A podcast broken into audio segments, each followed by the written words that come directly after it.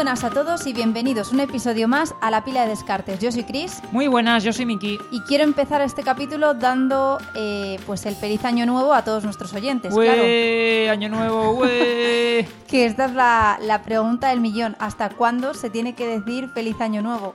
Hasta el 31 de diciembre de 2024. Pues... Ah, bueno. Querías decir... Sí, ¿no? Del ¿Todo el 24. No, 31 de diciembre. Ah, vale. Uf. Perdón, he tenido un lapsus. Estaba pensando que era 31 de enero. Digo, entonces dura muy poco. Hasta el 31 de enero, sí, a ver, ya finales de, de enero es verdad que queda raro. Igual 31 de diciembre lo estaba diciendo de coña. Finales de enero podría ser, ¿no? Pues yo odio muchísimo ahora la vuelta a la oficina y estar feliz año, feliz año. Pues que es como mm, si Un ya ha pasado, ya han pasado 10 días. Ya nadie se acuerda de que estamos en año nuevo ni nada, ¿no? No, no, La a vuelta a la normalidad. A tope que estamos en año nuevo, nuevo año, nuevos propósitos, nuevos lanzamientos de juegos. Bueno, y luego está lo del, lo del Blue Monday ese, ¿no? Que dicen que es el, el lunes más triste del año. ¿Cuándo? El día más triste del año se supone que es el Blue Monday, que no sé Sí. si es el primer lunes. Mira, Blue Monday de 2024 es el lunes 15 de enero. Es como el primer lunes después del parón navideño. Ah, sí, sí. Ah, Claro, claro, entonces es como el más triste del año, porque ya Pero el primer lunes después del paro na- navideño no es el día 8? Bueno, considerarán que ahí todavía estás con el hype de los regalos, ¿no? Ya, Supongo. ya. Y hasta el día 15 aguantas. Pues y luego ya nada. el día 15 te hundes y ya no- eso no hay quien levante cabeza. Solamente lo puede salvar una buena dosis de juegos de mesa. Ya ves, para no parar. Porque, a ver, nosotros hemos seguido jugando, la verdad. Eh, es verdad, es cierto, que estas Sí. últimas dos semanas menos. Ya, porque, ya, a ver, tuve la feliz idea cuando cogimos las vacaciones, esta, eh, pues estas navidades, que además teníamos mm, dos semanas porque no habíamos cogido mucho el resto del año y teníamos mucho pendiente, y mm, tuve la feliz idea de decir que quería cambiar la cocina. Y qué mejor que hacerlo nosotros. Porque pensé, bueno, pues pintamos los muebles de la cocina, las puertas por delante y por detrás, que tampoco será tanto, las puertas de los armarios no será tanto, y, y ya está. En buena Eh, hora, ¿eh? Sí, te 10 ocurrió días pintando. 10 Diez- días Madre pintando. mía. O sea, ya ha habido días de directamente nuestra vida ha sido literal levantarnos, desayunar, pintar, comer, pintar, eh, cenar, ver algo, dormir, levantarte, desayunar, pintar. Así hubo mm, dos, dos o tres días que fue un bucle de no sé ni qué día del mes, ni de la semana, ni nada es hoy. Y a eso hemos dedicado nuestras vacaciones. Esperamos que vosotros también lo hayáis pasado bien. Esperamos que lo hayáis disfrutado, ya que nosotros no. ¿Y ¿Sabes la de, la de juegos que podríamos haber jugado en este tiempo? Vale, pero ahora tenemos una preciosa cocina. No, no, está maravilloso. La verdad es que, o sea, queda muy bien. Ha quedado muy bien. Pero ya ha llegado un Otra momento... cosa ya es cuánto merece la pena. En plan, Sí, sí, ya ha llegado un momento en el que ya estaba rozando el inicio de depresión. O sea, ya mm, se- si se llega a extender un poco más, se me hubiese hecho, no sé, imposible. A ver, ¿eh? dicen que las eh, reformas causan mucho estrés, ¿no? Es como Pero una de no las era mayores fuentes de las estrés. reformas, pero no eran las mudanzas y los divorcios. También, o sea, seguro, eso seguro, pero las reformas, a ver, a mí yo las, con las mudanzas no puedo. Sí, O sea, yo ya he llegado al punto en el que no me quiero mudar solo por no tener que hacer una mudanza. pero que tampoco te has mudado tanto, ¿eh? No, pues imagínate cómo me ha traumado cuando nos hemos mudado. Porque, madre mía, de verdad, qué horror. Es un poco horrible, la verdad. sí. Pero vamos, y, y las reformas, a ver, me imagino que si no lo haces tú, Sí. debe ser más llevadero. Ya, total, porque tienes Aunque- luego la parte de limpiar. Pero esto ha sido muy insoportable. Y Porque... te generará el estrés también, me imagino, de tener que estar pendiente de que se haga bien, ¿sabes? Pero Claro. bueno. No, no, esto ha sido bastante duro, la verdad. O sea, es que literal hemos gastado de martes de la semana. ¿Martes qué día? Porque claro, no sí, sí, puedes sí, ir es la semana incluyendo pasada. hasta los días festivos de por en medio. ¿eh? Sí, O que sea, sí. Nos levantábamos O sea- y pintábamos un rato. No os penséis que el día 31 no pintamos o el día 25, porque esto lo empezamos el día 23. O sea, efectivamente, el 24, 25 tal pintando. Y pensaréis, pero si no se tarda tanto, no sé qué. Bueno, es que nosotros, en plan. pues ah, no, eso. no, no, perdón, me he equivocado. No, no, no lo empezamos el 20 y pico, lo empezamos el día. mm, ¿El 30? Fue el día 30. No, ¿cómo vamos a ver empezar el día 30? Sí, sí, porque llevamos. ¿Tan tarde? Yo creo que llevamos más, ¿eh? Ah, perdona, que estoy mirando enero. Vale, la- nada, nada, olvídalo. En diciembre empezamos. Sí, el día 26. El martes 26, Flipas, correcto. ¿eh? Y hemos acabado ayer. Ayer, ayer a las pensaréis, 12 de la noche. Lo que decía, pensaréis, no se tarda tanto, tal, no sé qué, pues es que nos hemos puesto a pintar interiores, las puertas por delante, por detrás. Luego paredes de muebles Madre que eran mía. laterales enormes. O sea, en ese momento es cuando dices, ¿en qué hora me metí en esto? Como podéis comprar el podcast de esta semana, eh, no puede ir mucho de juegos de mesa. No, es, es broma, es broma. No, no. A ver, hemos jugado, ¿eh? O sea, hemos... Hemos podido probar cosas nuevas, de las que hablaremos. Y hemos... Ah, vale, vale. Es que Sí, sí. yo vengo aquí sin el guion, entonces no sé muy bien. Pero bueno, aparte de lo que vamos a hablar, que lo estoy viendo así de refilón, hemos jugado más, ¿eh? Hemos jugado... Sí, sí. Sí, bueno, yo tampoco Lo digo, lo puedo decir. Sí, Vale, hemos jugado a la Obsession, vale, perfecto. la campaña de... Estamos jugando la campaña del Arnak. Ajá. Bueno, yo quiero abrir un debate. A ver, Por favor.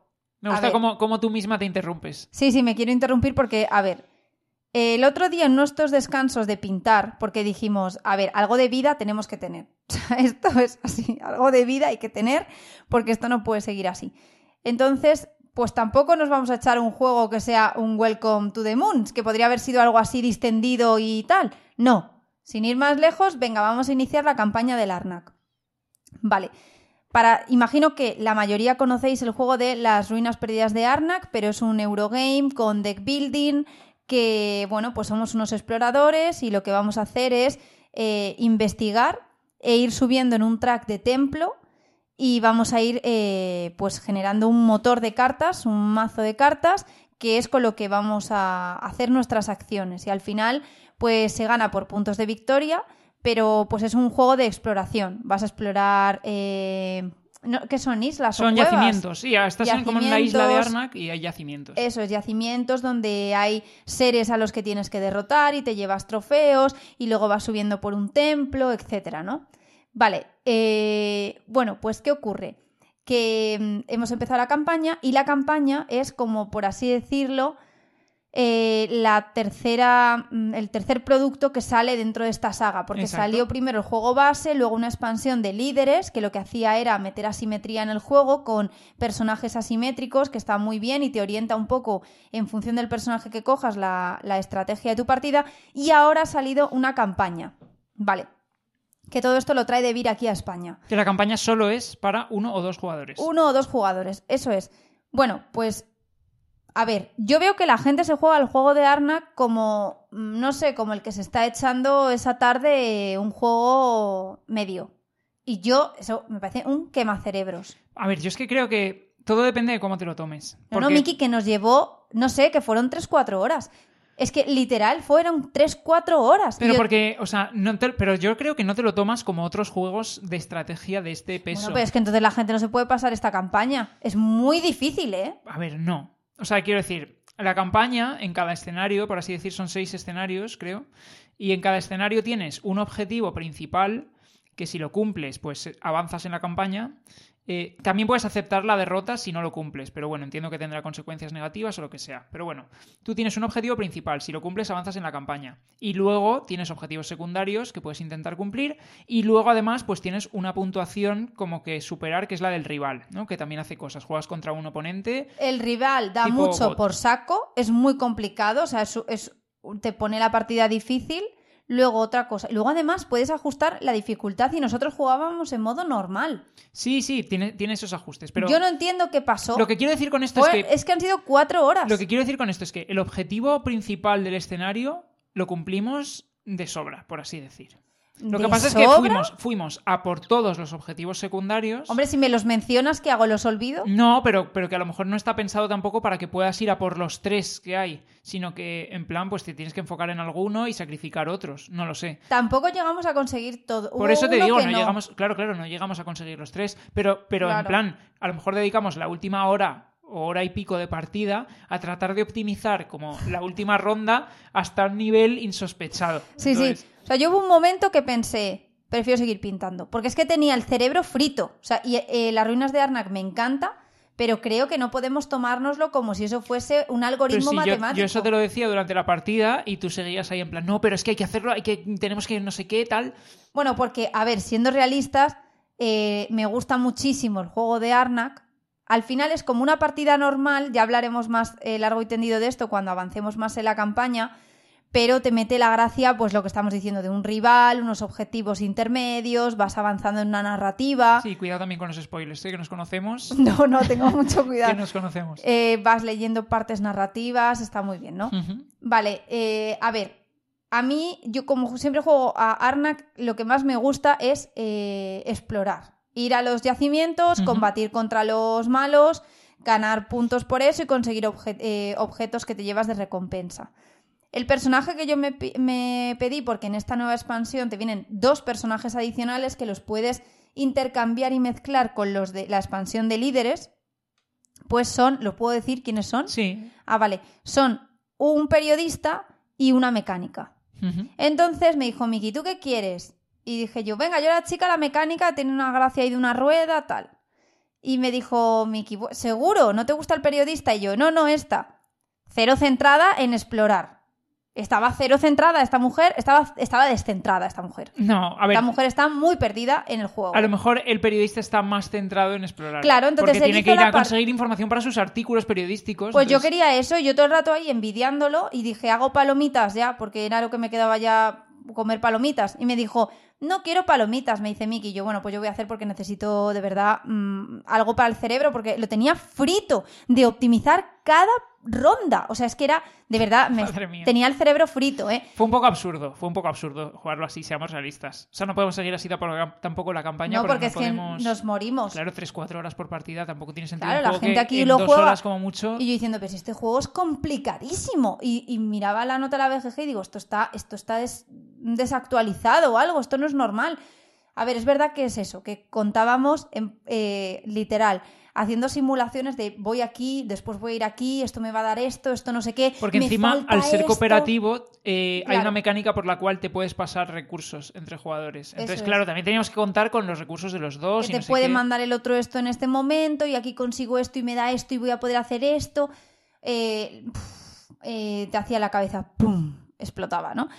Y claro, ¿qué pasa? Que, bueno, yo ya mi primera lección aprendida es que yo quiero el periodista Vale. o uno del de los líderes, pero sí, yo, también se puede jugar con los líderes de, Eso está muy chulo. la expansión anterior, o sea que... yo a la mecánica esta no la sé controlar, no me gusta que no explore tanto. No, a ti lo que no te gusta es lo de la rueda que va girando y te tienes que hacer como la idea mental de qué es lo que te va a tocar después. Pues sí, porque no tengo visión 3D, yo creo que ya ni 2D ni Porque 1D. no hace es que es lo que te iba a decir, no hace falta visión 3D para eso. No tengo un- una visión un D tampoco, o yo lo que sea.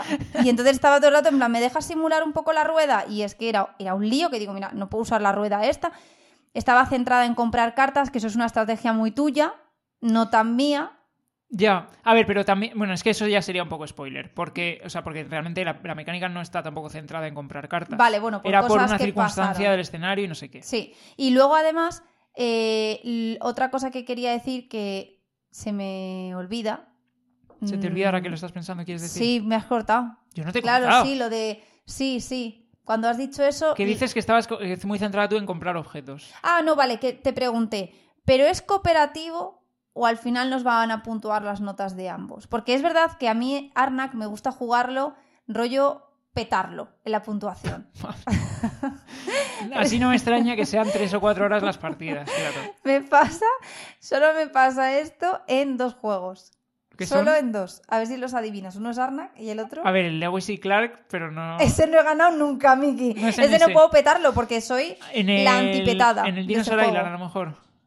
Juégatela. Me pasa en dos y si no lo sabes me preocupo. Pero cada vez que juego a esos dos juegos estoy muy pendiente de hacer la mejor puntuación en todo. O sea, no contra alguien, sino yo petarlo en todo lo que ¿El puntúa. agrícola? Sí. Ah, vale, vale. Correcto. Entonces son los dos juegos que, no sé, tengo esa obsesión absurda que no me puedo quitar y es contra mí misma. No es contra nadie, sino que Bueno, está bien, eso es la ambición de mejorar, ¿no? Claro, como te vas apuntando en la libreta cada mm, apartado que puntúa, pues ya no me puedo permitir como bajar de... mm, saco estadísticas de aquí hice tanto, aquí no sé qué.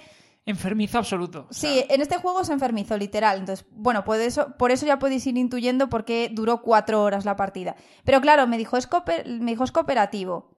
Claro, pero es que entonces yo renuncié a hacer puntos, que eso lo pasé muy mal, te lo digo, lo pasé muy mal, por eso, todo el rato pensando en cómo seguir puntuando más en esos apartados, para que tú puntuases porque tú eras el centrado en explorar. Yo quiero ese personaje, O si sea, no, no juego. dirás lo que quieras, pero Bueno, al final, al ser cooperativo, lo que ocurre es que se suman las puntuaciones de los dos. Pero se saca anotan en la libreta, eso no me parece Bueno, bien. se anotan para calcularse, pero da igual. Lo Bueno, que te quiero decir es que al final hice yo más puntos que tú. ¿Ves? No, o yo sea así que no tanto, intentar optimizar no, tu no. puntuación, No, te di puntuación. comparar con tus partidas anteriores y Sacrifiqué tal. puntuación por eh, la campaña. Si me llegas a decir esto, compra cartas Rita. Porque yo compré una exageración. Bueno, lo que quieras, al final se superó la primera partida y ya está, no pasa nada. Bueno, El me objetivo se gusta cero tu cara, ¿eh? O sea, ¿Por no, qué? no, yo, yo- No yo no entiendo. juego así además. En fin. Bueno, pues esto es. Entonces jugamos al Arnak, que me pareció un quemacerebros, al Obsession y a otros que vamos a mencionar luego. Sí.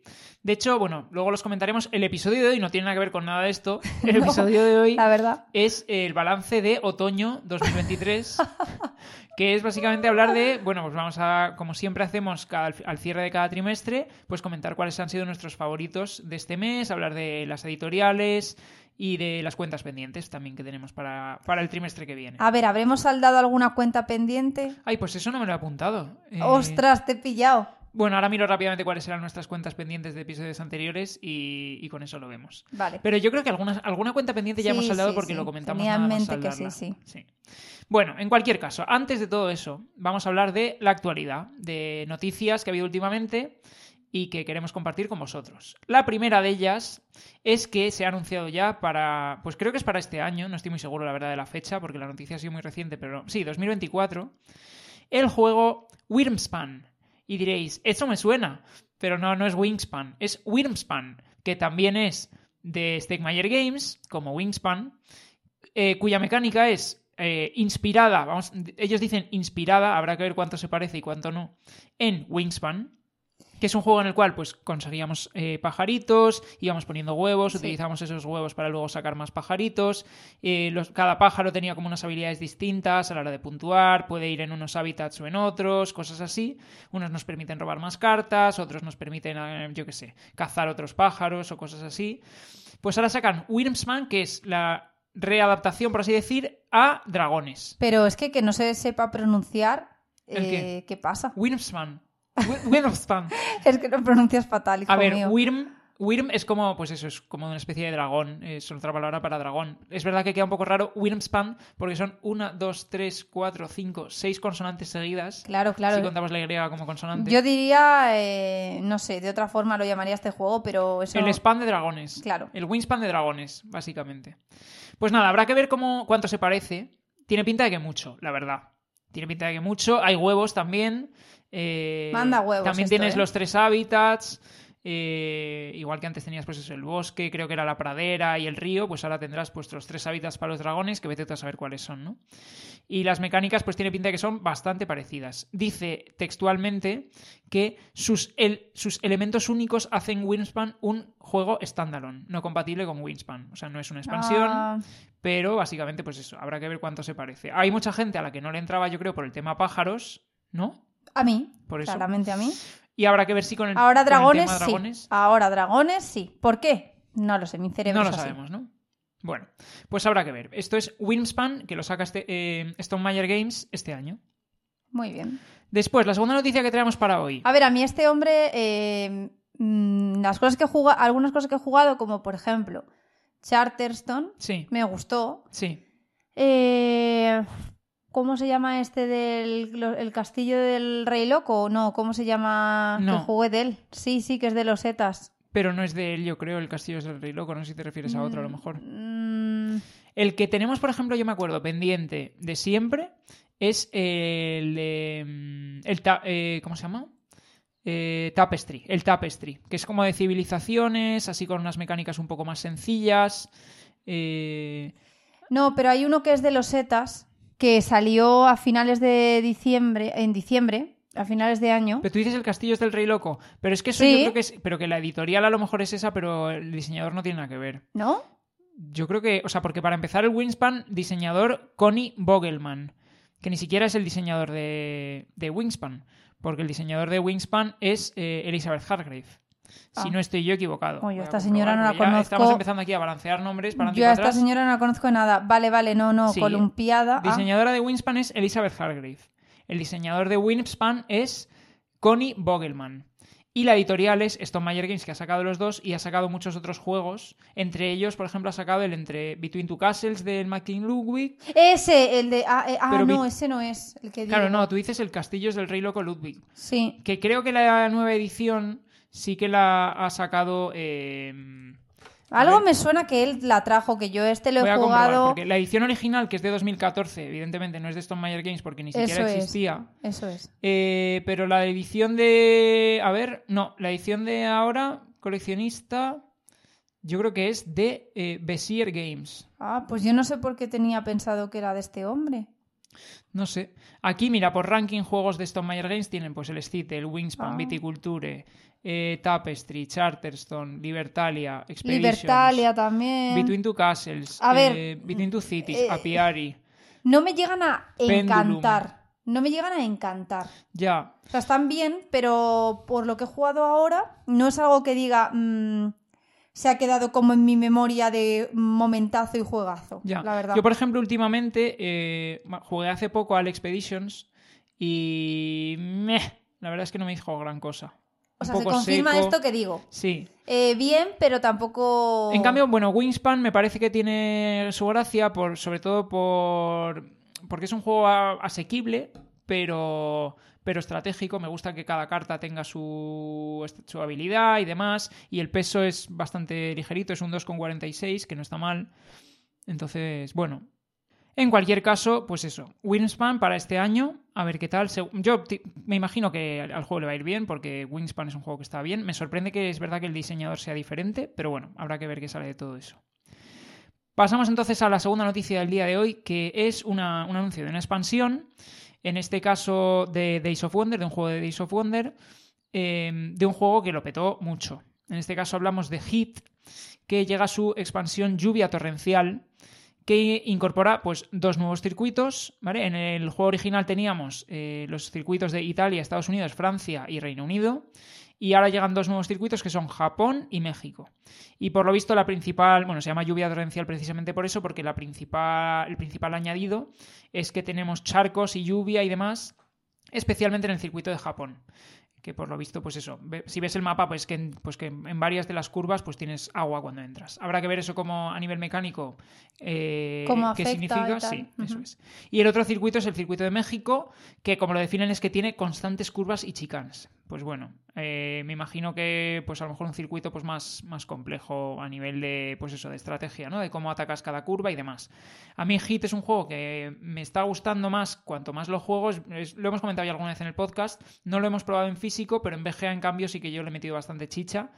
Y lo que he probado me gusta. Al principio me gustaba menos y poco a poco le fui, gustan- le fui cogiendo el puntillo. Es un juego que tienes que, tienes que entender bien, pues eso, cómo, cómo afrontar las distintas curvas y demás, porque si no, en cuanto empiezas a salirte o a quemar motor o a cosas así, pues te empiezas a quedar muy atrás y pierde el interés la partida hasta el punto de que te apetece abandonarla. Porque cuando ya estás muy atrás, como que no tienes opciones. Opciones. realmente. Mm. Pregunta rápida. Sí. ¿Tú eres más de Hit o de Rallyman Dirt?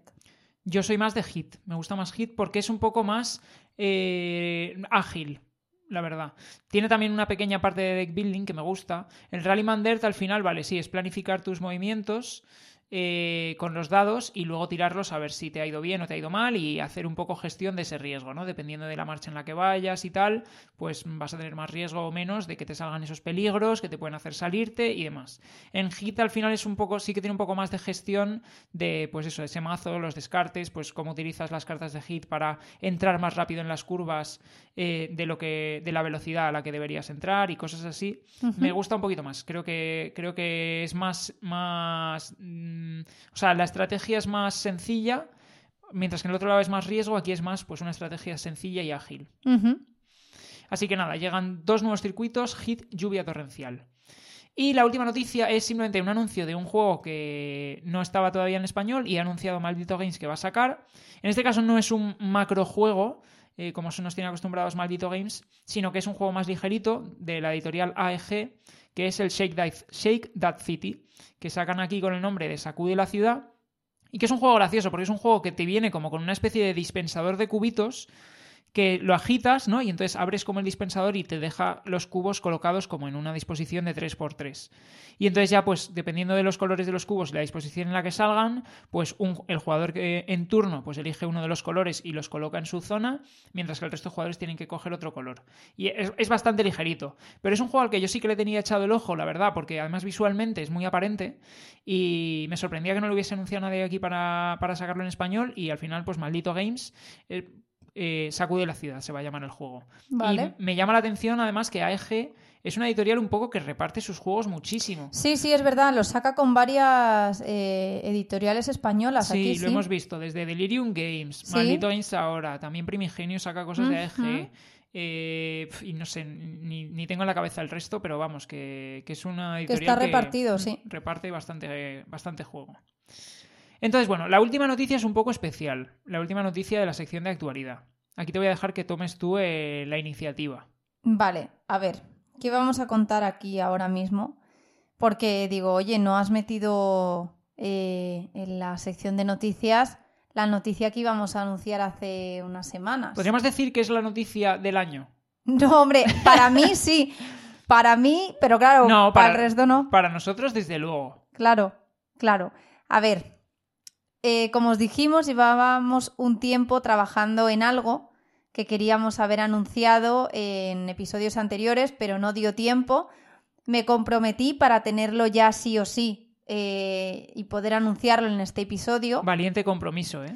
Valiente compromiso que también me ha hecho que entre la pintura y esto, pues ahora necesito vacaciones realmente y no tengo días.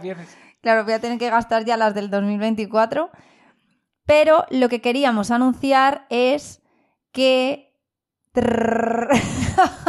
¿Quieres que le meta un efecto de tambores aquí? No, no, estoy así como nerviosa, la verdad. A ver, andábamos un tiempo dando vueltas a eh, sacar algo novedoso para este 2024 que eh, permitiese pues mayor interacción entre todas las personas que nos escucháis y nosotros, y no solamente entre vosotros y nosotros, sino entre vosotros mismos y entre todos, eh, y dijimos qué se nos puede ocurrir y qué podemos hacer y tal. Entonces, bueno, con esto surgió la idea de crear una página web que vamos a decir que ya está disponible para que todo el mundo la pueda, eh, pueda entrar, la pueda consultar, pueda interactuar con ella. Entonces vamos a explicar bien eh, en qué fase está, qué es lo que se puede hacer por ahora, qué iremos explorando, etcétera, ¿no? Y lo primero de todo, pues el... ¿Cómo se llama? ¿Cómo se llama y el enlace. Bueno, es evidente, ¿no? O sea, eso era evidente. Sí, bueno, pero hay que decirlo. Se llama, eh, bueno, lapiladescartes.com. Entonces, www. Esperamos que estéis todos así en, cuando estéis escuchando el podcast, todos aplaudiendo así. www.lapiladescartes.com. Eh, ¿Qué vais a encontrar aquí? Bueno, pues eh, para empezar, lo que queríamos tener es primero un repositorio de las reseñas que vamos haciendo. ¿Por qué? Porque Instagram, TikTok, que son principalmente las plataformas en las que lo compartimos, o YouTube también, pero principalmente estas dos, sobre todo donde más presencia tenemos es en TikTok, bueno, también en Insta, pero... Sí, últimamente en Instagram además. También. Eh, están muy bien, visualmente están muy bien, pero son eh, sitios donde no es muy fácil consultar a pasado un, pues, un vídeo, una reseña o buscar algo, ¿no? Tienes que estar ahí en el perfil de la persona, bajando con el dedo hasta, eh, hasta el inframundo, para encontrar algo o mirar detalladamente las fotos. Entonces queríamos tener un repositorio de reseñas para que cualquier persona pudiese consultar, pues, eh, qué juegos vamos reseñando, etcétera, ¿no? Entonces, por un lado hay un repositorio de reseñas. El repositorio, además, permite el poder eh, pues filtrar de acuerdo a juegos que admitan, por ejemplo, cuatro jugadores, juegos que admitan ocho jugadores, juegos que traten de animales, importantísimo. ese sí, ese tema no podía faltar, evidentemente. No podía faltar. Animales, juegos que sean de deck building, etc. Entonces, se puede filtrar tanto por categoría, que son las mecánicas principales, como por etiquetas, que son eh, pues características que destacamos de cada juego, pues lo que decimos, ¿no? Animales o... Mecánicas, temáticas. Un poco todo, pues temática espacial o preguntas o lo que sea, ¿no? Vale, o por número de jugadores o buscarlo por título directamente. Entonces, importante, queríamos tener un repositorio. ¿Y qué te encuentras? ¿Qué hay dentro? ¿Qué son? ¿Qué hay en las reseñas? ¿Qué, qué hay? Pues Sí, una o sea, que se van a reseña. encontrar cuando busquen, cuando busquen un juego que van a tener. Vale, a ver. Vale, pues te pone qué eh, mecánica y qué etiquetas tiene el juego. Y luego una cosa que Miki detesta y me ha pedido que quite, pero no voy a quitar. ¿Cómo? La verdad. Lo cuento así. Como dice, como Ah, sé diría mi hermana, cara perro, que es así directamente todo.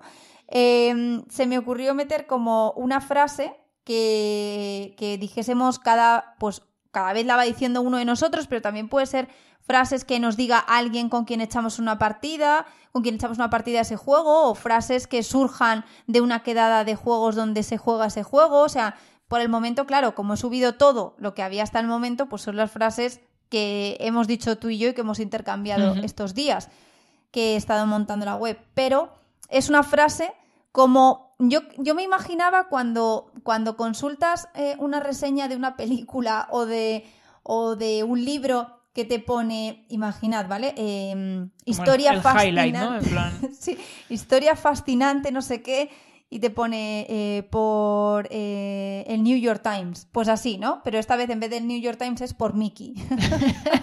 estamos un Pues, poco al mismo nivel, sí. al mismo nivel.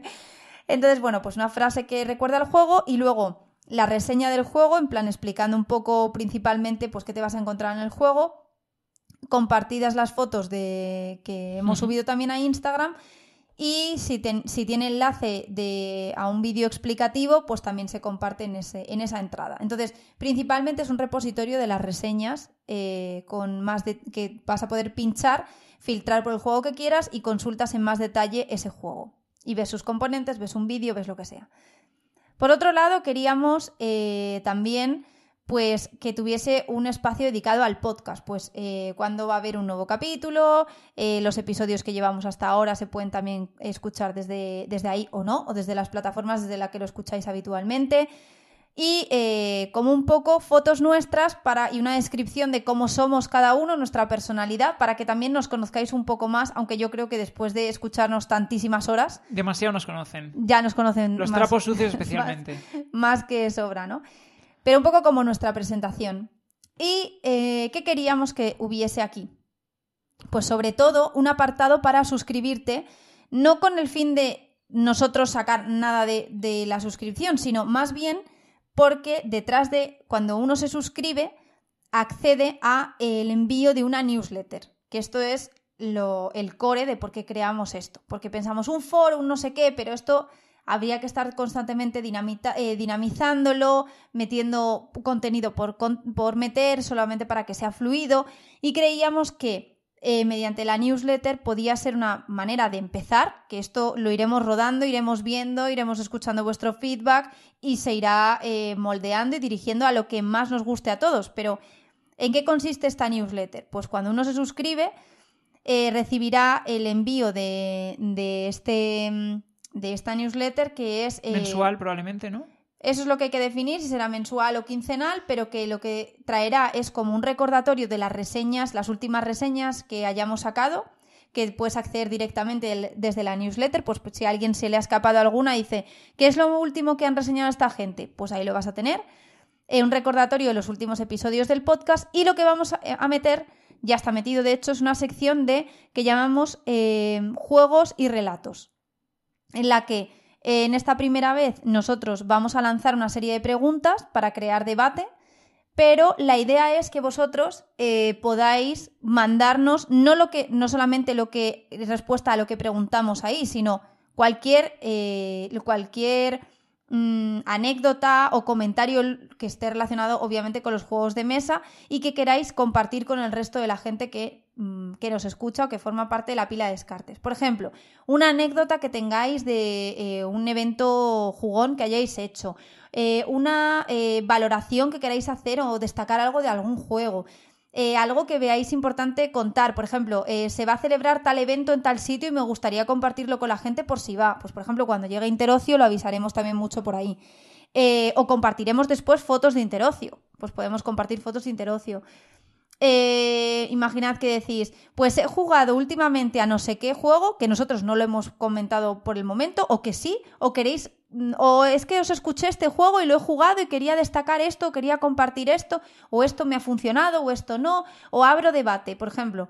eh, me pasa habitualmente que con mi, mi grupo de juegos me pasa no sé qué. O yo que sé, cualquier cosa que nos queráis decir, nos lo mandáis y nosotros haremos una, em, pues lo formatearemos para poder meterlo dentro de la newsletter y que sea también algo interactivo entre vosotros, nosotros, entre todos, básicamente. Entonces, en esta primera que mandaremos os encontraréis unas preguntas que hemos pensado para crear debate, pero la cosa es que vosotros también nos lo mandéis. ¿Y cómo nos lo podréis mandar? Pues en la web habrá un apartado también de contacto donde tú puedes mandar un email y nos llega y nosotros eh, como va a estar todo categorizado, lo tenemos perfectamente localizado para luego poder utilizarlo eh, en la newsletter. Y luego, en, las entradas de los juegos, es decir, en las reseñas, también podéis poner comentarios. Es decir, vosotros ahora mismo buscáis, voy a poner un ejemplo, em, yo qué sé, Nucleum, por ejemplo, que es uno de los que hemos reseñado últimamente, lo queréis, mm, os metéis y podréis poner vuestros comentarios, si lo habéis jugado, qué os parece, o, que, o si tenéis preguntas sobre el juego. Y podemos contestar nosotros o cualquier otra persona que quiera contestar podrá contestar también y aparecerá en los comentarios. Entonces, esto es un sitio que va a permitir mucha más interacción que eh, en Instagram porque está todo como más ordenado, por así decirlo, o lo veo yo más así porque es un espacio más ad hoc. Sí, que también te permite al final, pues lo que tú decías a nivel de repositorio, pues el tener para siempre un lugar donde poder comentar un juego. Eso es. ¿Sabes? Y que siempre vaya a estar ahí, pues lo que han opinado unos u otros. No es como efectivamente lo que decías tú, que en Instagram o en TikTok parece como que el contenido una vez ya ha pasado un tiempo, pues eso se queda ahí ya abandonado.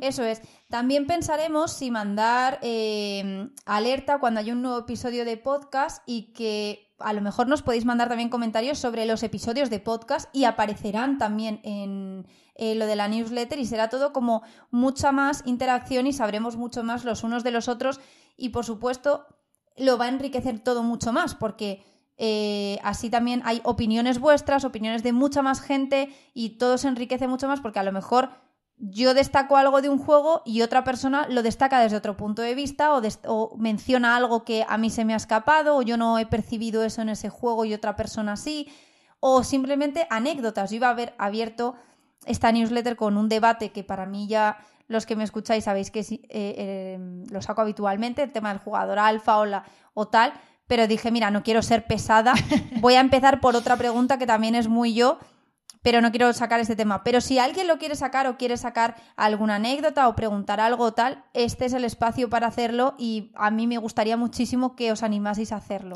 Yo lo que te quiero, lo primero que quiero en plan reconocerte es el tremendo curro que ha sido montar la web de la pila de descartes, o sea, porque es verdad que yo ahí me he borrado completamente, siendo realistas, y te lo has comido tú entero, pero eh, nada, agradecértelo un montón porque me parece una bestialidad cómo ha quedado. Yo espero que a la gente también le guste. Yo quiero destacar que no soy programadora. O sea, quiero que lo sepáis, que yo no soy programadora, lo he hecho con toda mi buena intención. Eh, mm, he estado informándome todo lo que podía para que quedase lo mejor posible y tuviese utilidad tanto para vosotros como para nosotros como para eh, pues incluso una editorial si quiere meterse y ver qué se está diciendo sobre su juego qué, se qué, qué opina la gente sobre su juego tal ¿Por qué no? Es que también está bien que todo el mundo tenga feedback y pueda interactuar. Pero claro, eh, yo no soy programadora, entonces eh, para mí ha sido esto un sprint tremendo. No, no, ha sido. Y además que, pues eso, como suele pasar, ¿no? En plan, que las cosas cuanto más esfuerzo les pones, al final también mejor salen. Eso es una realidad. Sí, sí, estoy muy contenta, y el la curro que le has metido yo creo que se refleja, la verdad, mucho en la web. Espero que os guste y que lo utilicéis y que eh, pues tenga de verdad, pues eso, mm, utilidad para todos y que, y que vaya mejorando y creciendo y que todavía quedan seguramente cositas pues por pulir y por mejorar y todos los comentarios son bienvenidos. Pero la idea es eso, por favor, que sea que se utilice, porque yo creo que, que no es para nosotros eh, tener una web y decir tengo una web, no, es que el objetivo principal era tener un repositorio de las reseñas y que la gente pueda comentar ahí, que pueda consultarlas y pueda hacer búsquedas filtradas, que en Instagram y TikTok eso no se puede, y luego, por supuesto, un espacio para conocernos más todos y que dentro de, de una comunidad de juegos que al final compartimos una afición que, en la que dedicamos tiempo, que es pues esto jugar, ¿no? Y, hay veces que uno sabe más de un juego, otro de otro, otro tiene una opinión, este otra. pues yo creo que eso es lo bonito, ponerlo en común y tener un sitio para hacerlo y para estar informados de qué sale, qué no, poder pues ver fotos o vídeos de juegos y preguntarte, pues, oye, ¿es para mí o no es para mí? Y todo pues con sinceridad y honestidad, que para eso estamos. Así que nada, que espero que lo utilicéis y que eh, ha sido costoso, ya digo, porque yo no, soy programadora para nada. Para mí es la noticia bomba del año, sin duda, para la pila de descartes. Vamos. Pues espero que, que guste. Y lo de la newsletter, Igual, oye, que si no, si os decís, oye, mira, no me spames con tanto correo, no vamos a enviar tanto correo porque el objetivo es que el correo sea de utilidad y no que lo tengas ahí como los 20.000 que me llegan de, de cosas a las que me suscribo y luego no presto atención. No, o sea, que sea de verdad con un sentido. ¿Y qué quería decir yo de esto? Bueno, cuando os suscribáis, los que queráis, eh, recibiréis un correo de bienvenida todo eso eh, ha sido hecho por nosotros porque, ya digo, o sea, es todo, todo, todo de principio a fin hecho por nosotros. Así que cualquier cosa que nos queráis decir de mejora, de feedback, de tal, aquí estamos y, que mil gracias por escucharnos y por estar con nosotros. Pues sí, además ahora que cumplimos, bueno, estamos cerca, alrededor de nuestro cumpleaños, vamos a decir, ¿no? Del cumpleaños. Pero no me has hecho ningún regalo. Bueno, ¿y tú a mí? Pues yo sí, la web. Bueno, pues es verdad. Ah, toma. Pues el año que viene te regalo yo a ti. pues me tengo que esperar el año que viene, hijo mío. Me parto. Bueno, pues eh, lo dicho, esperamos que os guste y, nada, y que, que, vamos, que lo compartamos todos. Eso es.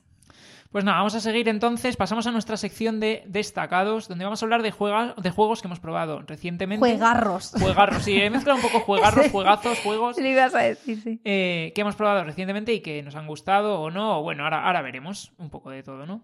Pasamos al, vamos a, ir directos al primero de ellos. Es un juego que ha publicado aquí Bumblebee, digamos que es su, su último juego publicado, ahora mismo, a fecha de hoy.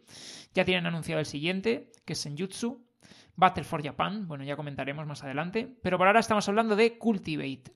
Un juego de 2 a 5 jugadores, de 20 a 50 minutos, o sea que unos 10 minutos por jugador, 1,43 de peso, estamos hablando de un juego ligerito, cuyos diseñadores son Austin Foss, Jenna Radke y Jake Sells. Madre mía. Y la editorial original que lo publicó fue Pops and View Games, que eso estará bien pronunciado o no, pero bueno, eso ya lo sabrán ellos. Entonces, ¿en qué consiste este Cultivate? Pues nada, pues en este juego vamos a montar una secta.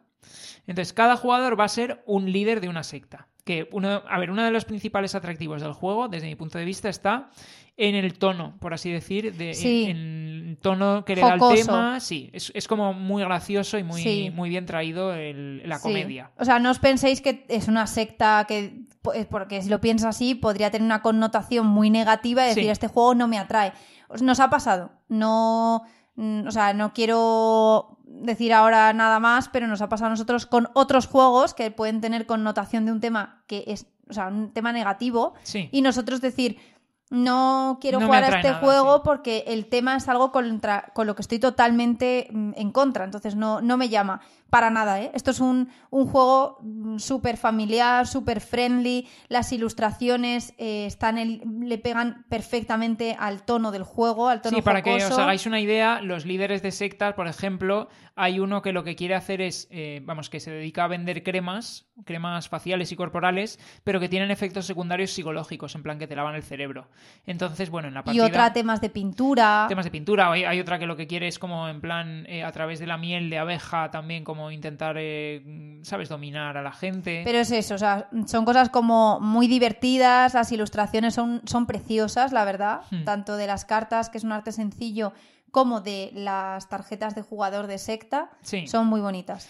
Entonces, ¿en qué consiste este juego? Pues al final cada uno lo que decimos, va a ser un líder de secta, ¿no?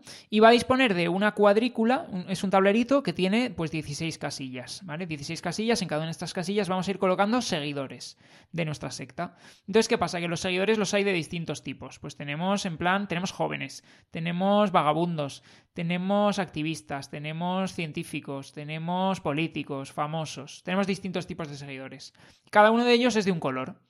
Entonces, por ejemplo, eh, pues yo tengo mis 16 casillas. Los seguidores siempre van a tener que ir entrando de arriba para abajo en cada columna, ¿no? Yo cuando voy a rellenar una, voy a colocar un seguidor lo tengo que poner en la casilla más arriba posible de una de las columnas. Y así poco a poco voy a ir llenándolo, ¿no? En, en, mi turno lo que voy a hacer es o jugar una carta que va a hacer distintos efectos, pues en plan, consigue un seguidor eh, activista, que son los naranjas, eh, bueno, los, no me acuerdo, qué, los verdes creo que era.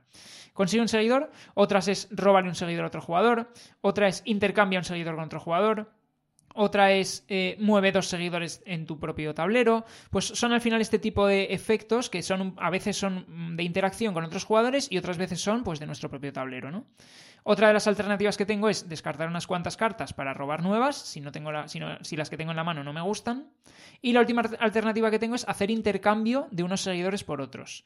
Porque al final los seguidores tienen como distintos valores, vamos a decir, ¿no? Entonces tenemos seguidores de valor 1 que son como los, más, los, que, los que tienen un menor valor y los de mayor valor tienen un valor 3. Entonces, por ejemplo, un político, que es alguien que me viene mejor para mi secta porque a lo mejor tiene más visibilidad o lo que sea, pues tiene valor 3, pues yo puedo en algún momento renunciar a un político y a cambio me traigo 3 pues jóvenes, por ejemplo. También si tú tienes un político y tiene valor 3, pues o 2 o lo que sea, eh, te vuelves un caramelito de ataque para el resto de jugadores. Claro, porque otro jugador te dice, ah, pues te intercambio tu político por mi activista que vale menos. Eso es. O te lo robo, porque hay algunas que es te lo robo directamente.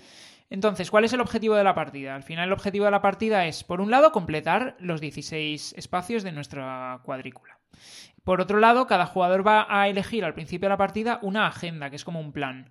Y entonces, pues dependiendo de su personaje, pues va a pedirle eh, en cada uno de estos tres planes que va a poder elegir, pues unos seguidores concretos en unas posiciones concretas de su cuadrícula al final de la partida. Entonces, por ejemplo, pues eh, yo me acuerdo que en una partida mi objetivo era vestir de lujo a todos los vagabundos. Entonces, lo que me pedía era un montón de vagabundos en la cuadrícula, por ejemplo, en, determinadas posiciones. Entonces, ¿qué me va a interesar? Por un lado, cumplir mi agenda, terminar la partida con esos seguidores en esas casillas. Por otro lado, completar el, el tablero entero, porque eso también me va a dar puntos.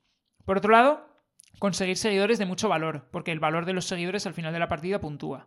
Y luego, por otro lado, en las últimas casillas de cada columna, es decir, en la última fila, hay distintas habilidades, porque hay, hay, las cuatro habitaciones de abajo del todo son de un color concreto. Entonces, si yo meto ahí un seguidor de ese color, pues entonces desbloqueo una habilidad, que puede ser, pues cuando hagas un intercambio puedes hacer dos en vez de uno, o aumenta tu límite de cartas en mano, o, yo qué sé, o por ejemplo, hay, hay otro, otro elemento del juego que son los investigadores, ¿no? Que son gente que te viene a investigar en tu secta, que son como infiltrados. Entonces, cuando te sale una carta de investigador, estás obligado a colocarla y te va a bloquear una columna entera. Entonces, esos investigadores te tienes que deshacer de ellos, porque claro, si no te deshaces de ellos no puedes tampoco completar tu cuadrícula. Y entonces, ¿cómo te deshaces de ellos? Pues tienes dos opciones. O intercambiarlos por otros seguidores, porque al final tiene un, tiene un valor de menos 4, entonces si te descartas seguidores por valor 4, te los podrías quitar. O lo más interesante, mandárselos a otro jugador para fastidiar y, que, le, molesten a ellos. Entonces, pues por ejemplo, también hay otra habilidad que te permite pues gestionar mejor estos investigadores y que te cueste menos deshacerte de ellos y cosas así. ¿Y cómo juegas? Juegas con cartas. Al final lo que vas haciendo es, tú tienes unas cartas en la mano y vas jugando en cada turno, juegas una carta, robas una carta. Eso es, siempre vas a tu límite máximo. Aquí no es en plan que tengas que gestionar, en plan, uff, esta, voy a guardar cartas que luego me quedo sin ellas. Puedes descartarte la mano si ves que es muy mala y robas nueva pero al final bajas una carta y haces una acción. Y la acción puede ser o que tú colocas un, un, eh, seguidor? en tu tablero, eh, pues para completar tu tablero o, hacer el trazado que marca tu agenda política, o robarle un seguidor a otra persona, o intercambiar un seguidor con otra persona, o colocarle eh, una fichita que mm, hace bastante daño. Sí, al final es un juego muy de interacción. No, no, que digo, te daba pie, ¿eh? Ah, me Una ficha que hace daño, que es el investigador. Claro, no, no, sí, por eso los investigadores al final son lo que más fastidia. Claro. Cuando te sale uno de los investigadores, pues como te bloquea la columna y te, lo tienes que quitar al final de la partida para poder terminar de rellenar el tablero, etcétera. Porque si no te deja totalmente la columna a la fila inutilizada y no puedes hacer nada. es. un juego de altísima interacción porque estás todo el rato. Em, en eso me recuerda un poco a Virus, por así decirlo, aunque tiene muchísimas diferencias, pero que es lo típico que cuando alguien va muy bien, todos a por él. Todos a por él. O sea, cuando alguien en virus tenía muchos órganos de aquí abajo y tal, decías, este es al que hay que, a por el que hay que ir. Entonces tú te estás montando tu puzzle de, ah, no, esto lo hago aquí y tal, y todo el rato la gente te, te quito un seguidor, te pongo el investigador, te cambio este, te, eh, te robas el famoso, te lo quito, toma, te pongo eh, uno de valor uno. Y entonces constantemente la partida va avanzando. ¿Tiene estrategia? Claro que la tiene, pues a quién robas, mirando un poco qué hace el resto de la gente, tú cuál cómo quieres organizar tu, tu tablero. Sí, luego tienes también cartas de veto. O sea, puedes bloquear las cartas que juegan el resto. Entonces, imagínate, si alguien te va a mandar un investigador, le puedes bloquear si te habías podido guardar una carta de veto y cosas así. Un poco como en Virus, cuando tenías la medicina o lo que fuese que te protegía si te, hacían, te lanzaban algo. Entonces, tiene esa parte que es como de mucha interacción entre todos, de que cuando uno despunta vais a por él, mientras tú vas haciendo lo que puedes en tu tablero personal, tiene la parte de los, eh, las habilidades que decía Miki que alcanzas en la última columna y luego, eh, pues que es un juego familiar, muy rápido y asequible para todo el mundo. Total, y además la partida vuela porque ya habéis visto que son 20-50 minutos de 2 a 5, es decir, son 10 minutos por jugador aproximadamente. Sí. Y, y, siempre, además, o sea, siendo tan rápido, pues siempre apetece echar otra, siendo realistas. Terminas la partida y es como, venga, otra, pruebo otro personaje que me pida otra agenda diferente. Al final la agenda podrás pensar, yo lo pensaba al principio, digo, afectará mucho a la estrategia, porque al final lo único que me está pidiendo es en posiciones concretas tener seguidores concretos. Entonces dices, al final, ¿qué más me da que me pida de un tipo o de otro?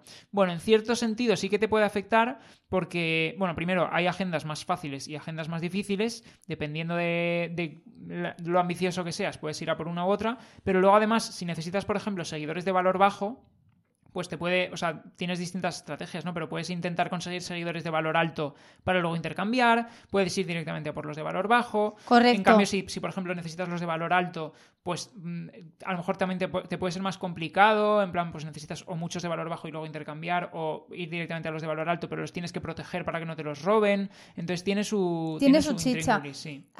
quería decir, a mí me encantó la partida me pareció súper ágil, un juego que te sacas en cualquier momento con jugones o no jugones.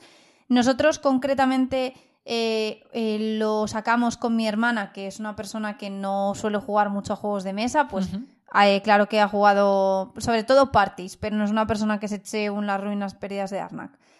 Em, y le encantó. O sea, se motivó muchísimo, además nos pegó un palizón. Yo creo que es un juego que puede jugar cualquiera. Sí, y le encantó. O sea, os digo que de verdad que es un juego que podéis jugar con niños, eh, con adultos, eh, en, como filler, vosotros entre partidas más duras o como un día que queráis algo mucho más distendido. Mm, de verdad, nosotros solemos sacar a personas no jugonas y jugonas y es un juego que gusta, que es que, es que vuela. Y luego la, la, producción está también muy bien. Yo sí le tengo que encontrar un pero, y solo un pero, es el tamaño de la caja. Porque sí que es verdad que mm, sobra. A ver, viene con mucho mipel, viene con mucha madera. Tiene mucho mipel. Porque vienen mipels de eh, un montón de colores diferentes, pero no sé si son 8 o 9 colores diferentes, y de cada uno te vienen varios, porque. Claro, son cada uno de los. Son cada uno de los tipos de seguidor. Tipos, sí. Entonces, eso al final abulta bastante en la caja. Pero si lo hubieran podido reducir un poquito más, yo creo que, joder, hubiera sido ya en plan eh, como el, broche perfecto, ¿no? Porque sí que es verdad que está muy cuidado, estéticamente es una pasada, lo veréis si veis la portada o cualquier imagen del juego.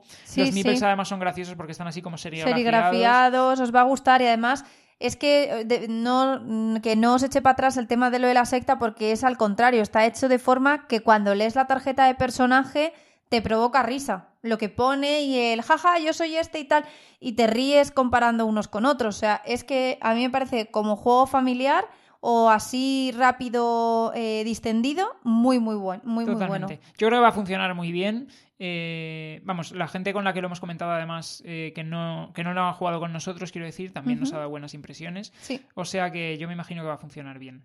Se llama, bueno, lo, lo, repetimos, Cultivate, lo publica aquí Bumblebee y nada, de 2 a 5 jugadores, para que lo tengáis en el radar.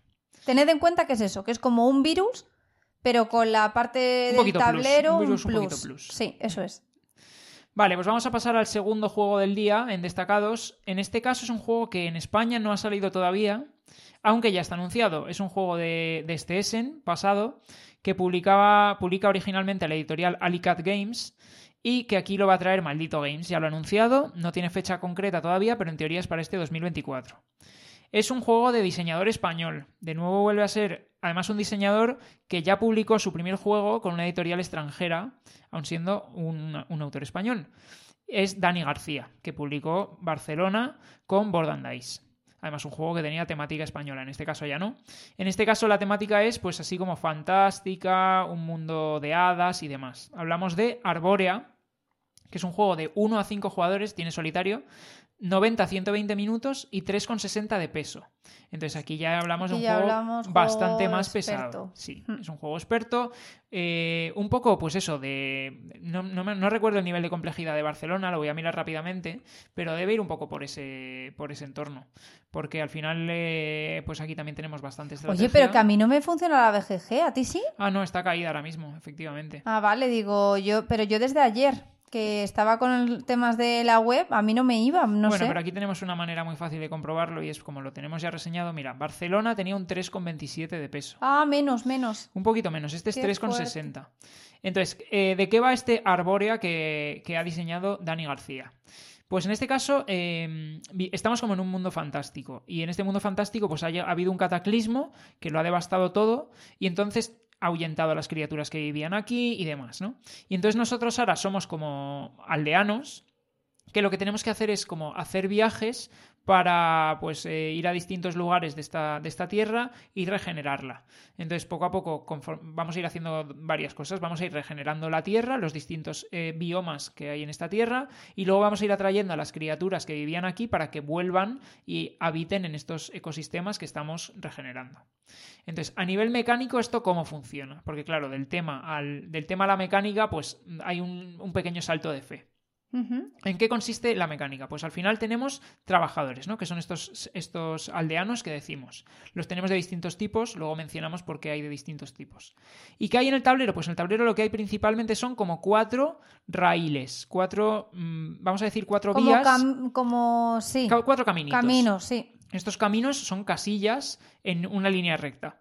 Entonces, yo puedo mandar a mi seguidor a una de estas rutas. Las vamos a llamar rutas, en inglés son trails, no sé cómo lo traducirán aquí, pero yo entiendo que son rutas. Entonces, yo mando a un, Pero trails es más como las vías del tren, ¿no? como... Eso sería rails, diría yo. Aquí es trail. ah, de montaña, como la montaña. Exacto, por eso, por eso digo rutas, no sé cómo lo traducirán, pero bueno. Entonces, yo le mando a mi trabajador a una de estas rutas. Entonces lo coloco en, la casilla de entrada en esa ruta. Y entonces, ya, ya en cuanto un trabajador entra en esa ruta, o al final de cada turno, esa ruta avanza, se desplaza hacia adelante, todo el camino entero, ¡pum! Al final lo que significa es que mi, como si mi trabajador diese un pasito hacia adelante. Y cuando yo quiera, después de un movimiento de este tipo, de un pasito hacia adelante, puedo decir, ah, me bajo. Y entonces cuando me bajo, me puedo bajar por dos áreas distintas, ¿vale? Me puedo bajar en dos de las regiones que están adyacentes a este camino. ¿Y qué ocurre cuando me bajo? ¿La de arriba o la de abajo? Para sí, la de arriba o la de abajo. Y cuando me bajo, lo que va a ocurrir es que voy a recorrer una serie de casillas, pum, pum, pum, pum, pum, pum, hasta volver, por así decir. Y te llevas todo lo que haya eh, en ese caminito. Eso es, te llevas todo lo que atravieses y te lo llevas en ese orden. ¿Qué pasa? Que cuanto más te quedes en el caminito, mejores recompensas vas a obtener. Al final, las recompensas que hay si te bajas al final del camino son mucho mejores que las recompensas que hay si te bajas nada más empezar el camino. Sí. ¿Y cuáles son este tipo de recompensas? Pues lo que decimos, pues los biomas, las criaturas, etcétera. Entonces, al final, por un lado, tenemos ese flujo de trabajadores que los voy mandando al tablero y cuando quiera los voy bajando. Cuando vuelven a mi tablero, pues no siempre están disponibles. Ahí entra un poco la, variedad de un tipo de trabajador y de otro. Hay unos trabajadores que cuando vuelven ya los puedo volver a utilizar directamente, mientras que hay otros que los tengo que entrenar. Pero y hay otros que hacen que el la fichita avance vaya más rápido que otra. Hay unos que hacen que, la, que, la, ruta avance una vez por turno y otros que hacen que la ruta avance dos veces por turno. Entonces es mucho más rápido. Eso es. Claro, esos son como los trabajadores premium, por así decir. Vamos a, vamos a llamarlos así. Entonces, ¿qué casillas puedo activar durante mi camino? ¿no? Que al final es donde está la chicha de las acciones que voy a activar en el juego. Pues por un lado tenemos los biomas, que son estos ecosistemas que decimos que hay seis tipos diferentes. Entonces yo cuando activo un bioma, se supone que lo estoy como regenerando, ¿no? Entonces aumento el valor de ese bioma en un medidor. Entonces lo aumento, lo aumento, lo aumento. Imagínate que he pasado por tres casillas de ese bioma en mi camino. Aumento, aumento, aumento. Cuando llega al final de mi turno, yo tengo unas cartas de ecosistemas que requieren biomas de distintos tipos para completarlos. Entonces, imagínate que yo he desbloqueado dos rosas y uno verde, ¿no? Que justo es lo que me pide mi carta.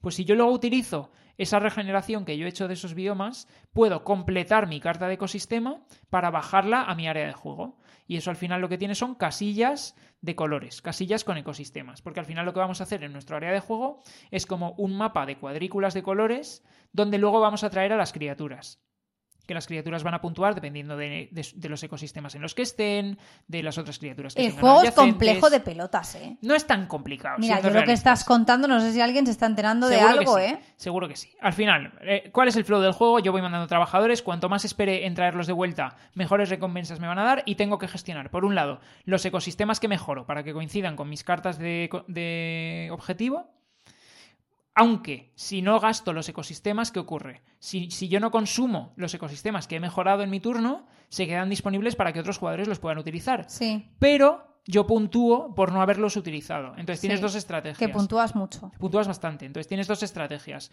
Mejorar ecosistemas y no utilizarlos porque no te interesa en ese momento. Y los utilizas como puntos. Y los utilizas como puntos. y además los dejas pendientes. Que si otro jugador no los utiliza, luego tú los puedes utilizar a, la vuelta. Cuando te vuelva a tocar tu turno, en la siguiente ronda podrías. Ahora, ahora hablamos de las impresiones. Sí, mm. sí. Entonces, luego, ¿qué más cosas hacemos? Pues atraemos animales. Entonces, primero los atraemos como a una zona común, donde vamos a obtener recompensas conforme vayamos atrayendo animales. Y luego los atraemos a nuestra zona particular, a nuestro ecosistema concreto de nuestro área de juego. Y nos va a interesar, tenemos ahí un puzzle de colocación de animales también bastante chulo, porque tenemos que ir gestionando, por un lado, las cartas de ecosistema que vayamos completando, que las podemos solapar unas con otras, para formar en plan, pues, grupos de grupos de cuadritos de colores concretos que nos interesen, color, etcétera, sí. y luego cómo vamos colocando las criaturas en esos mapas. sí, bueno, que hay, por ejemplo, las ranas, pues tienen predilección por un determinado color eso es. Como por ejemplo, pues eh, los arbustitos rosas. Sí, pero por ejemplo, están, hay animales que puntúan simplemente por las casillas en las que están, otros... puntúan por los animales que tienen en su misma línea o columna, otros alrededor, otros alrededor, otros por tener casillas diferentes. Entonces ahí hay un puzzle bastante chulo. Luego además tenemos objetivos de, digamos, de final de partida que son modulares, es decir, en cada partida van a ser diferentes y podemos ir mejorando nuestra puntuación en ellos. Pues imagínate, yo voy a puntuar por el número de animales naranjas y rosas que tenga y dos puntos por cada uno. Pero si aumento mi multiplicador, pues en lugar de dos puntos por cada uno, voy a puntuar seis puntos por cada uno o algo así. Y luego la otra gran parte del juego son el tema de los eh, regalos que podemos hacer a los sabios, que al final los sabios no deja de ser como, como ah, tenemos un sabio en cada región, entonces, cada vez que vamos a esa región, podemos activar uno de los regalos que nos, que nos. una de las recompensas que nos da ese sabio si le hemos hecho regalos.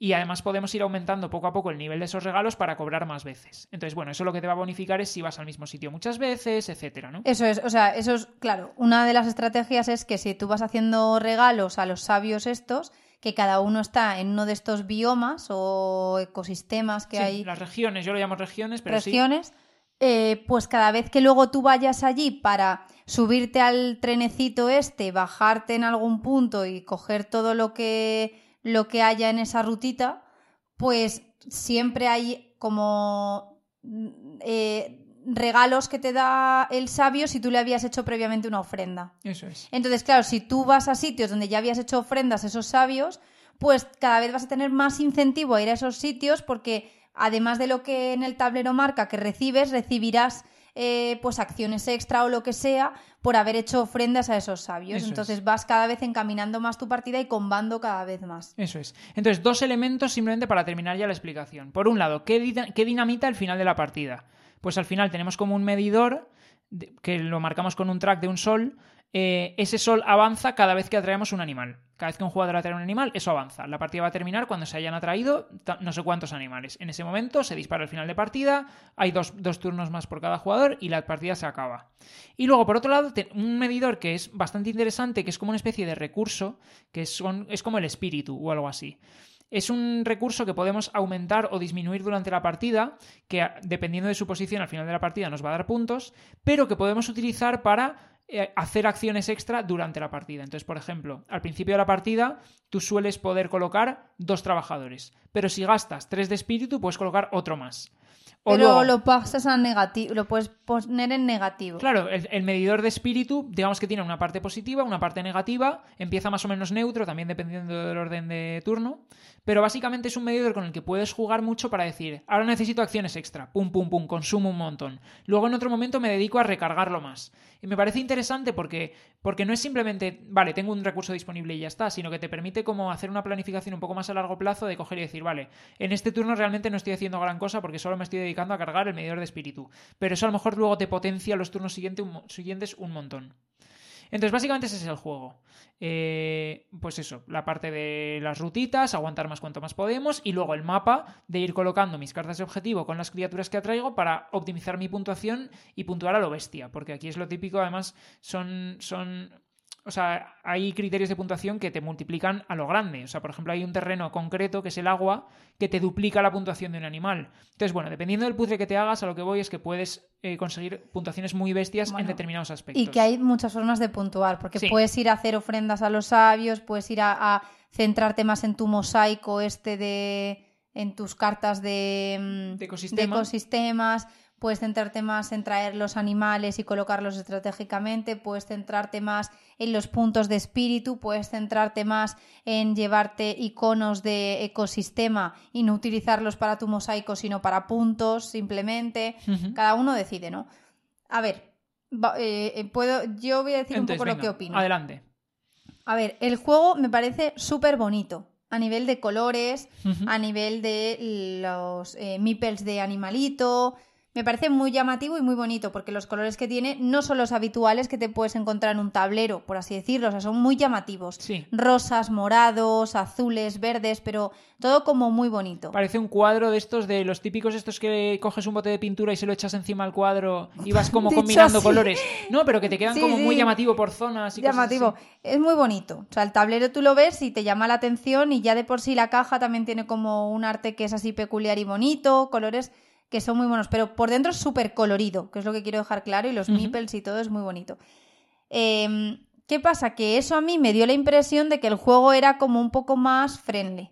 Y el juego quiero decir que es, es, eh, no es que no sea friendly, sino que es cero ligero. O sea, Sí. el juego es Mm, O sea, el juego tú te estás pensando a priori cuando tú te enfrentas al juego, claro, tú te al final normalmente te centras en a ver, ¿qué tengo que hacer en este juego? Vale, puntos de victoria, tal, entonces te quedas como con lo de con las cartitas estas de ecosistema, ir juntándolas por colores, en plan, eh, las plantitas verdes juntas, las eh, arbustitos rosas juntos, eh, las, eh, los eh, arbustos rojos también juntos. Y aquí pongo al zorro, que quiere estar en la zona roja, y a la rana en lo rosa. Y aquí voy a poner un agua, porque me duplica. Y bueno, pues te puedes comer la curva, porque el juego no va de eso, simplemente es que tiene una colocación... vale, eso, es, eso es una parte importante, yo estoy de acuerdo que es Pero una es, parte es importante. que te dejas medio juego. O sea, es que te dejas Sí. medio juego. O sea, el juego tiene una profundidad que es que es, vamos, eso, eso es, mm, no sé, o sea, un pozo. O sea, el juego es, tiene muchas capas, mucha estrategia, mucha profundidad. Eh, entonces, a priori, su producción puede llevarte a pensar que es un juego como muy. eh, pues mm, que puede jugar cualquiera. Y es un juego que si quieres jugarlo bien o si te estás sentando a la mesa con gente que ya haya echado un par de euros, pues te vas a quedar muy atrás si no te exprimes el cerebro. Sí, a mí, yo te lo decía estos días, me recuerda mucho al Zolkin. De hecho... Sí, eh, lo he eh, estado pensando, que yo te dije que no al principio y estoy bastante de acuerdo, ¿eh? Sí, o sea, yo de hecho me he cogido y me he puesto, me he echado una partida al Zolkin en BGA estos días, después de jugar al Arbórea. Estás enfermo, ¿eh? No, pero simplemente por- porque quería ver cuánto de mis sensaciones eran, estaban, es que tú cada vez que sentido. te entra un juego así, ¿qué tal? Te entra como la nostalgia de un juego pasado y te No, vas a la pero bueno, me, me apetecía probarlo. Entonces, ¿qué pasa? Bueno, ¿qué me he encontrado? El Zolkin es muchísimo más seco. Vamos, Eh, no, estoy totalmente de acuerdo. Est- Estoy totalmente de acuerdo. Lo que pasa es que, eh, o sea, a ver, ¿por qué decimos que se puede parecer al Zolkin? Lo primero por lo que piensas que se parece al Zolkin es por la mecánica esta de pongo un trabajador, en el Zolkin era una rueda, aquí es el raíl este que va avanzando y cuando yo quiera conseguir unos recursos lo bajo y me llevo lo que marque. Eso es. En el Zolkin rueda aquí es en, en horizontal. Entonces, ¿qué pasa? Que eso al final, eh, para mí es donde está la, chi- la chicha de la estrategia, ¿dónde está? Está en coordinar las posiciones de tus trabajadores para que cuando los bajas te comben de una manera concreta. Pues te conven, ya sea por eh, porque justo subes los ecosistemas que necesitas para completar una carta de objetivo concreta que tienes. O te conven porque vas a justo colocar un regalo con uno en la posición donde tienes a otro y entonces obtienes la bonificación del regalo de ese y no sé qué. Eh, para mí esa es donde está un poco la chicha. ¿Qué ocurre? Que aquí no es, o sea, en el Zolkin los movimientos son absolutamente cronometrados, ¿no? Y aquí no. Aquí no, porque aquí te afecta que durante el turno de los demás jugadores, dependiendo de dónde se coloquen, las mueven. rutas avanzan a distinta velocidad. Porque si alguien se coloca en un rail donde tú estás, avanza. Estoy de Entonces, acuerdo. claro, Entonces es más impredecible, pero tú te puedes bajar cuando quieras y cuando llegue tu turno activas. no me parece mal que sea eso impredecible porque en todo caso lo máximo a lo que te puede perjudicar es a que llegues al final del camino que tiene mejores recompensas. Sí. También me parece, volviendo a la comparativa con el Zolkin, que lo pensaba, porque lo dijiste y yo te dije primero, no, no, ni hablar, y lo he pensado y sí. Eh, el Zolkin tenía distintos tipos de rueda y cada rueda era como bastante, conseguías eh, recursos muy distintos o hacías acciones muy distintas en cada rueda. Aquí también pasa. Mira, tienes una memoria espectacular porque te juro que yo no me acordaba de qué hacía cada en rueda. uno el no había poner calaveras o no sé qué. Sí, pero ¿cómo te acuerdas de eso, Dios mío? Pues, Si hemos jugado hace, no sé, ocho años o cuánto no, hace que- ocho años no. ¿Cuánto? O sea, ¿Seis pues, años? Seis años, sí. Madre mía, yo no sé, te lo juro de verdad. Yo me he puesto, cuando me he puesto a jugar al Zolkin, primero me he tenido que repasar un poco las reglas. Pero es que me acuerdo porque me marcó, porque era Madre un juego mía, en yo el no sé, yo no entiendo la memoria que tienes. escaseaba la ¿eh? madera, sí me acuerdo. Jugamos además ya con la expansión que metía asimetría Sí, en es las verdad, las tribus. distintas tribus. Eh, entonces, le he estado pensando, y es verdad, también pasa aquí que cada raíl te bajas en un ecosistema, o bueno, no sé cómo llamarlo. Sí, ecosistema o eh, Sí, bioma. o sea, es, que, no lo sé cómo lo van a traducir. A ver, para mí hay. Los biomas son los seis tipos de estos que vamos subiendo. Ah, para luego utilizarlos vale, para completar vale. cartas de ecosistema. Pero ¿qué pasa? Que regiones son hay lo ocho. mismo. Ah, no, bueno. hay ocho. Porque hay algún, hay una, por ejemplo, que va destinada más a coger cartas de objetivo, otra Bueno, va destinada a traer criaturas. Eso es lo que quiero decir, que cada una también está muy centrada en algo. Que también es lo que pasaba en el Zolkin. No en todas las ruedas Sí. haces lo mismo. Sí, Entonces también me parece una comparativa que puede estar acertada. ¿Qué ocurre? Volvemos atrás. Entonces el juego muy llamativo, la producción engaña porque te puedes llevar a pensar con esos colores rositas y los animales rositas y tal y los zorritos y tal que es muy un juego medio y no para nada y tiene muchas capas, tiene mucha profundidad, eh, etcétera. Ahora, yo me pensaba que me iba a coger tropecientas cartas de ecosistema y que me iba a formar aquí un mosaico en la mesa mío de jugador de mm, 26 zonas rosas, estoy exagerando, pero varias rosas, rojas, las algas, las verdes, el no sé qué. Error. Coges como cuatro o cinco cartas. Sí, porque de repente la partida empieza a acelerarse, Claro. empiezan a venir animales, conforme la gente empieza a tener mejores trabajadores, activa acciones más a menudo, atraes animales más a menudo, y empieza pum, pum, pum, pum, ves como el medidor se empieza a disparar y cuando te quieres dar cuenta te quedan tres turnos. Pero mete más dificultad, porque si yo llego a saber que solo voy a tener cinco cartas en la partida y que con eso voy a formar mi entramado de ecosistemas en mi tablero, Sí. los optimizo mucho más que a lo loco, cogiendo lo que sea, para... mm, ¿Por qué no? Porque yo de verdad que me pensaba que eso no cabía en la mesa. Puede ser. O sea, no ¿qué pasó, por nada. ejemplo? En nuestra partida yo recuerdo que lo que pasó es que hemos cogido eh, biomas o cartas de, de ecosistema, no sé cómo llamarlas, de las sencillas, las que te requieren poco. Y nos encontramos al final de la partida que estaban mm, todos los biomas muy subidos y podíamos haberlos aprovechado bastante mejor.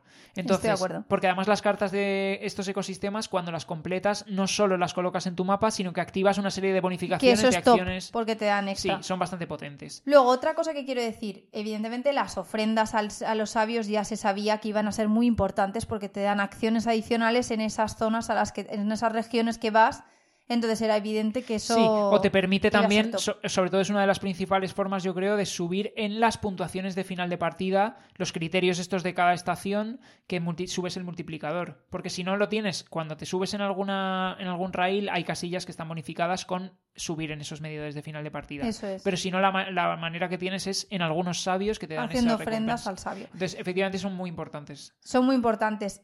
Entonces, yo lo único que creo es que Mientras que por un lado yo me pensaba que iba a tener 80 cartas de ecosistema y yo iba a formar aquí mis rosa con rosa, rojo con rojo, no sé qué tal, y atraerme los animales, y no fue así, que hay cinco cartas y, o sea, Esto denota la profundidad del juego, porque ya puedes escoger bien esas cinco cartas o seis cartas que vas a tener. Sí, luego No vas a tener 20.000. Y tienes la chicha adicional de que no sabes en qué orden están colocadas cuando las coges. Eso, ah, eso en también. la cuadrícula. Eso también es verdad. Pero bueno. Eh, además de eso, es que, por otro lado, yo en cambio me pensaba que donde íbamos a tener un huevo de interacción eran en los tracks de ecosistema, que es lo que hemos dicho de, si quieres, los usas para llevarte los iconos de ecosistema y poder bajar una carta de ecosistema a tu mm, tablero de personal y montar tu entramado, o si no quieres hacer eso, lo utilizas para puntuar en el, en el track. Y se lo todos dejas disponible a otro un jugador. segundo. Todos los iconos que hayas conseguido los puntúas. Y a lo mejor, pues depende del ecosistema y ecosistemas más complicados, como podemos prever, como es el agua en este caso, por ejemplo, y otros muchos más sencillos que te harán menos puntos por conseguir más iconos de ese ecosistema. Yo ahí pensé que eso iba a ser una carnicería entre nosotros. Lo, hemos jugado a tres jugadores. Y yo pensé ahí, bueno, me veo subiendo un track, me lo dejo para el siguiente turno porque me sobran iconos o en este, en este momento no puedo completar una carta. Entonces, imaginad, subo dos veces el rosa, uno el morado, necesito luego otra vez otro morado y yo me, roban el rosa. No pasaba. O sea, ahí no vi mucho peligro. A ver, a lo mejor no pasaba porque mm, tampoco éramos, estábamos lo suficientemente avispados como para preverlo, porque sí que es verdad que si tú ves dónde tienen los trabajadores, los otros jugadores, puedes tratar de predecir qué ecosistemas van a subir. No sabes si los van a utilizar o no. Vale, pues entonces le mete todavía más complejidad al juego de Sí. estar diciendo que están subiendo, ahora se los robo yo, me puntúo esta carta, robo esta carta que la ha ser, subido y él lo va a necesitar a futuro, la voy a completar yo con lo que él ha subido y ha perdido sus turnos. Entonces, a lo que voy. Conclusión. A mí es un juego que me gustó bastante. Quiero decir que no le veo que el tema haya. No, no veo que haya excesivo uso del tema. Estoy de acuerdo. O sea, eh, por compararlo con los últimos euros que he jugado últimamente, pues por ejemplo, tendría el Nucleum, de así de lo que hemos hablado, el Darwin's Journey y este. Nucleum es el más temático para mí, después estaría este y por último para mí el Darwin's Journey. Vale. Entonces, sí que le veo tema, pero tampoco que diga Dios, es que está todo ligadísimo en el tema. Pero Estoy de acuerdo. tiene tema, tiene, tiene tema, vamos a dejarlo ahí. Me gusta mucho la producción, me gusta mucho la iconografía porque la entiendo y eso es muy importante que no haya que estar, aunque sí que hay mm, veces que preguntaba, oye, ¿esto qué era? Pero Sí, ¿esto es hacer ¿Te un habitúas? regalo o cobrar un regalo? eso me ha pasado. Hmm. Entonces eso me hace ir más lenta porque tengo que estar todo el rato, oye, ¿esto qué era? Pero bueno, la entiendo, llegado a un punto de la partida ya te familiarizas y bien, no es como otros juegos que las ves hiper clara. Pongo un ejemplo, Hegemony para mí lo veo todo bastante claro qué es lo que tienes que hacer en el tablero. Eh, tiene tema, eh, la producción me gusta mucho, eh, tal. Ahora, tiene muchas capas de, de profundidad, muchas, esto da a muchas estrategias posibles. Es un juego complejo y es un juego que no debe dejar engañar por su producción, porque es complejo. Entonces, si yo ahora tuviese que elegir entre un Zolkin y esto, me iría a este, probablemente. Lo comparto. Pero 100%. es que sepáis que es el juego al que os estáis enfrentando, que es un juego complejo. Sí. Yo, eh, por dar mi opinión también, me ha flipado. a, a ti te ha gustado, y a- pero a mí, a mí es que me ha gustado mucho. Eh, sobre todo me ha gustado que, es verdad, a ver, no tiene, el tema es eh, residual, vamos a decir, el colorido sí que es verdad que hace que la partida sea bastante fresca, en plan estéticamente es agradable, pero sobre todo a nivel de estrategia me ha gustado mucho Primero, por el tema de lo de los tracks, me gusta mucho lo de que cuanto más aguantas, mejor es la recompensa y tratar de coordinar un poco todos. Y por ejemplo, pues yo qué sé, si ahora de repente me apetece centrarme en el track de entrenar a muchos trabajadores, pues voy a meter ahí varios y luego entreno un montón y en el siguiente turno tengo un montón disponibles que luego los distribuyo en otros sitios, no sé qué. Como que te puedes especializar bastante en unas cosas o en otras. Eso me gusta bastante. Y luego me gusta mucho, esto lo comento siempre en este tipo de juegos, pero me gusta mucho que los objetivos de final de partida sean diferentes en cada partida. Por ejemplo, en la que jugamos nosotros, recuerdo que puntuábamos por las ofrendas que hiciésemos a los sabios, por las casillas de roca, que en principio son casillas que si no, no valen para nada más, por las casillas de roca que tuviéramos en nuestros ecosistemas, por los animales en una línea continua que tuviéramos en nuestros ecosistemas. Y el otro no me acuerdo. Pero es que a lo mejor esas son cuatro fichas que tú has puesto en tu partida y en total tienes 20.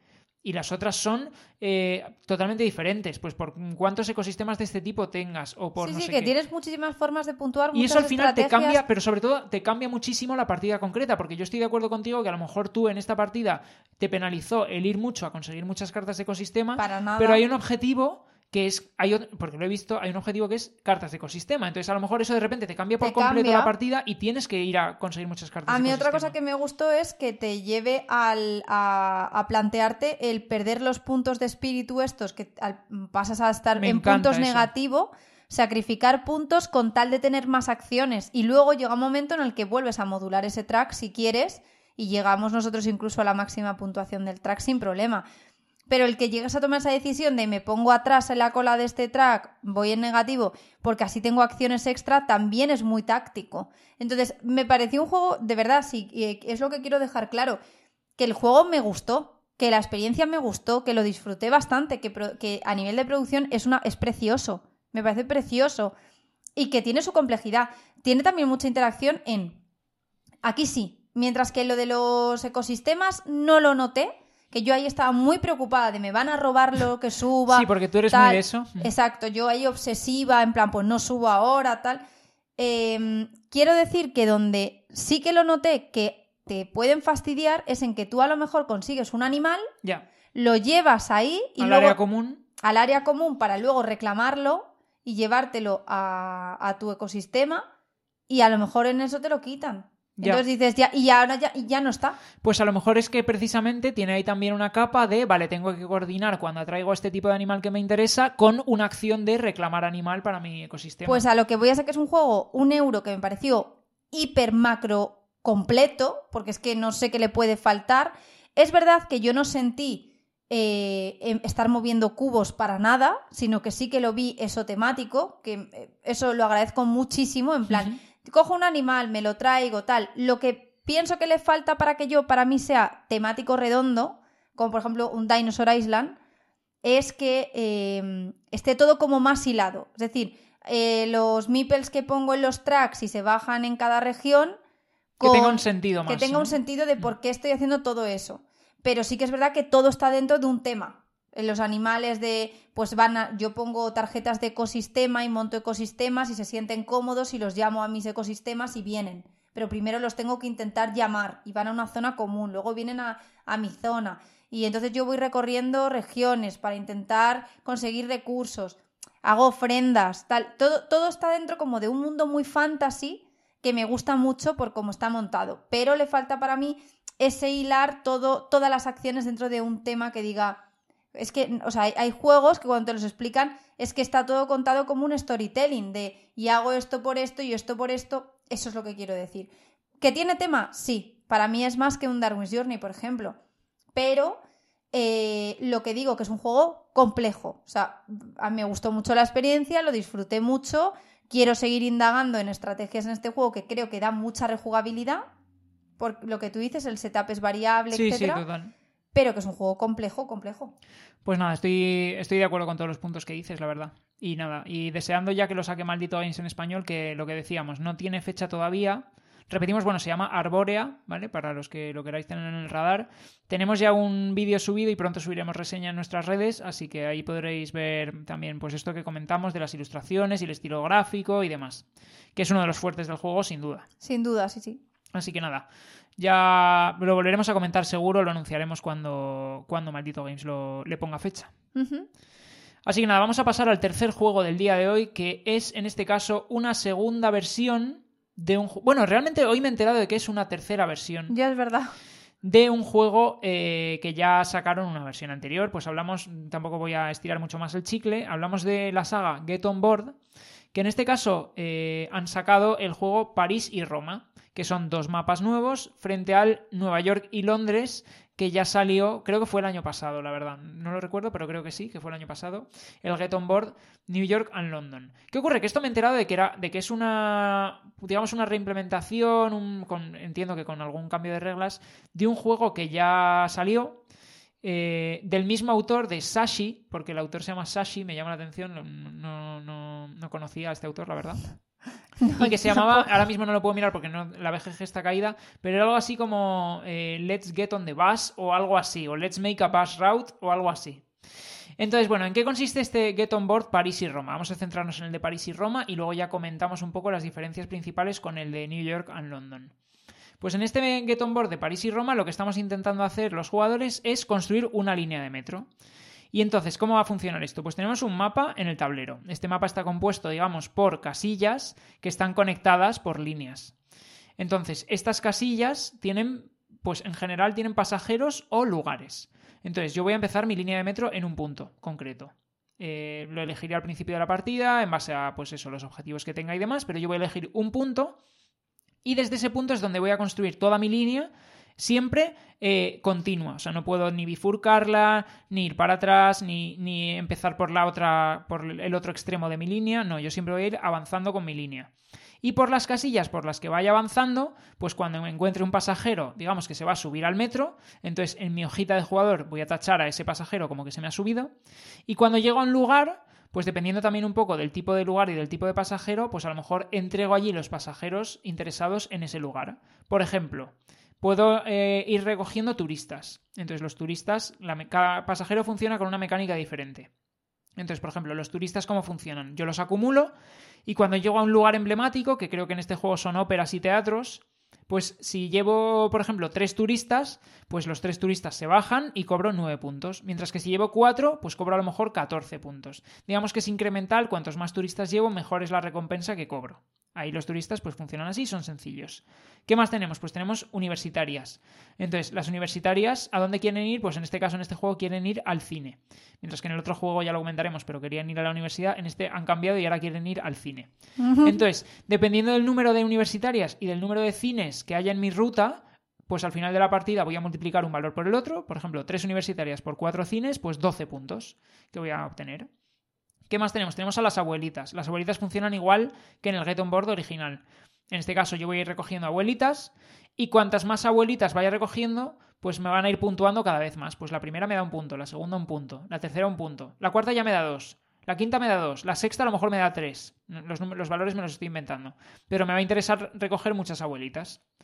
Y luego, la principal diferencia de este juego con respecto al anterior porque el anterior ya tenía tanto a los turistas como a las universitarias como a las abuelitas, en este caso tenemos a las parejas de ligones, mientras que en el Get On Board New York and London teníamos a los hombres de negocios, que funcionaban un poco parecido a los turistas, porque lo que tenían que hacer era ir a los edificios de negocios y dependiendo de cuántos llevásemos, pues cuantos más, más puntos íbamos a cobrar. Pero además se nos iba a subir un pasajero de un tipo concreto. Creo que si llevábamos un solo hombre de negocio, se nos subía una abuela. Si llevábamos dos, se nos subía una universitaria. Y si llevábamos tres, un turista o algo así. En este caso, las parejas de ligones funcionan totalmente distinto. ¿Cómo funcionan las parejas de ligones? Pues tenemos dos tipos. Tenemos el ligón rosita y el ligón morado da igual el género, ¿vale? Se pueden juntar aquí hombres con hombres, mujeres con mujeres o hombres con mujeres. Entonces, si yo recojo, por ejemplo, un ligón rosa y un ligón morado, cuando luego llego a un restaurante, que es donde quieren ir los ligones, voy a puntuar una bonificación porque van en pareja. Mientras que si, por ejemplo, recojo un ligón rosa y otro ligón rosa, los dos van en, individual, porque no he conseguido emparejarlos con ligones morados, entonces pues me van a puntuar menos. Entonces lo que me va a interesar es ir coordinando en mi trayecto, recogiendo ligones morados, ligones rosas, haciendo parejas y luego entregándolas en los restaurantes. Y luego la, gran, otra, la otra gran diferencia, por así decirlo, con el Get On Board original es en la gestión del el tráfico, por así decir. En el, en el Board original, cuando, cuando poníamos un tramo que coincidía con el tramo que había puesto otro jugador, nos llevábamos una penalización, porque era como que habíamos encontrado tráfico. En ese caso estábamos haciendo rutas de autobús, pues encontrarte con otros jugadores generaba tráfico y te penalizaba. En este caso es al contrario, cuando yo me encuentro con otro jugador, lo que estoy consiguiendo hacer es un transbordo en mi línea de metro, entonces me llevo pues una bonificación en puntos. Y básicamente ese es el juego.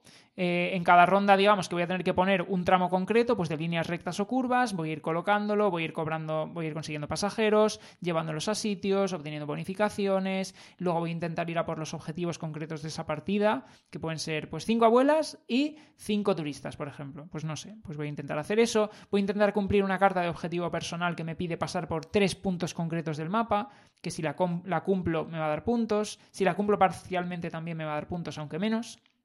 Y así poco a poco, pues eso, la partida se termina cuando se hayan recorrido, los se hayan hecho 12 turnos, que son 12 billetes que salen, y el que más puntos tenga, pues es el ganador. Y ese es un poco el resumen del juego. Eso es, es un juego que, mm, de nuevo, familiar, es un flip and ride que es accesible para todo el mundo. Em, nosotros, bueno, lo hemos jugado muchísimo al de eh, New York y London, muchísimo. De hecho, lo incluso mejoramos el juego base que venía. Lo deluxificamos. Lo deluxificamos, en plan plastificando las tarjetas. O sea, imaginad cómo nos tenía que gustar. Es de mis favoritos de esta categoría. O sea, este me gusta más o menos que el anterior, pues me gusta al mismo nivel porque realmente es el mismo juego, o sea, las mecánicas se conservan, el aire del juego es lo mismo. Le mete pues lo que decía Miki, algunas cositas adicionales de mejora, pues en vez de universidades van a cines, las universitarias. En vez de tener a los hombres de negocio, pues tienes a los ligones, a las parejas estas. Mete cositas que son de, de como aire nuevo, pero, o bueno, por ejemplo, ya lo del tráfico, pues que antes era negativo encontrarte con eh, zonas de tráfico, aquí es positivo coincidir con otro jugador, cosas que así que le meten como variación, pero para mí son el mismo juego realmente. Es decir, ¿tendría los dos en una ludoteca? Mm, no, probablemente elegiría uno de los dos. ¿Cuál elegiría?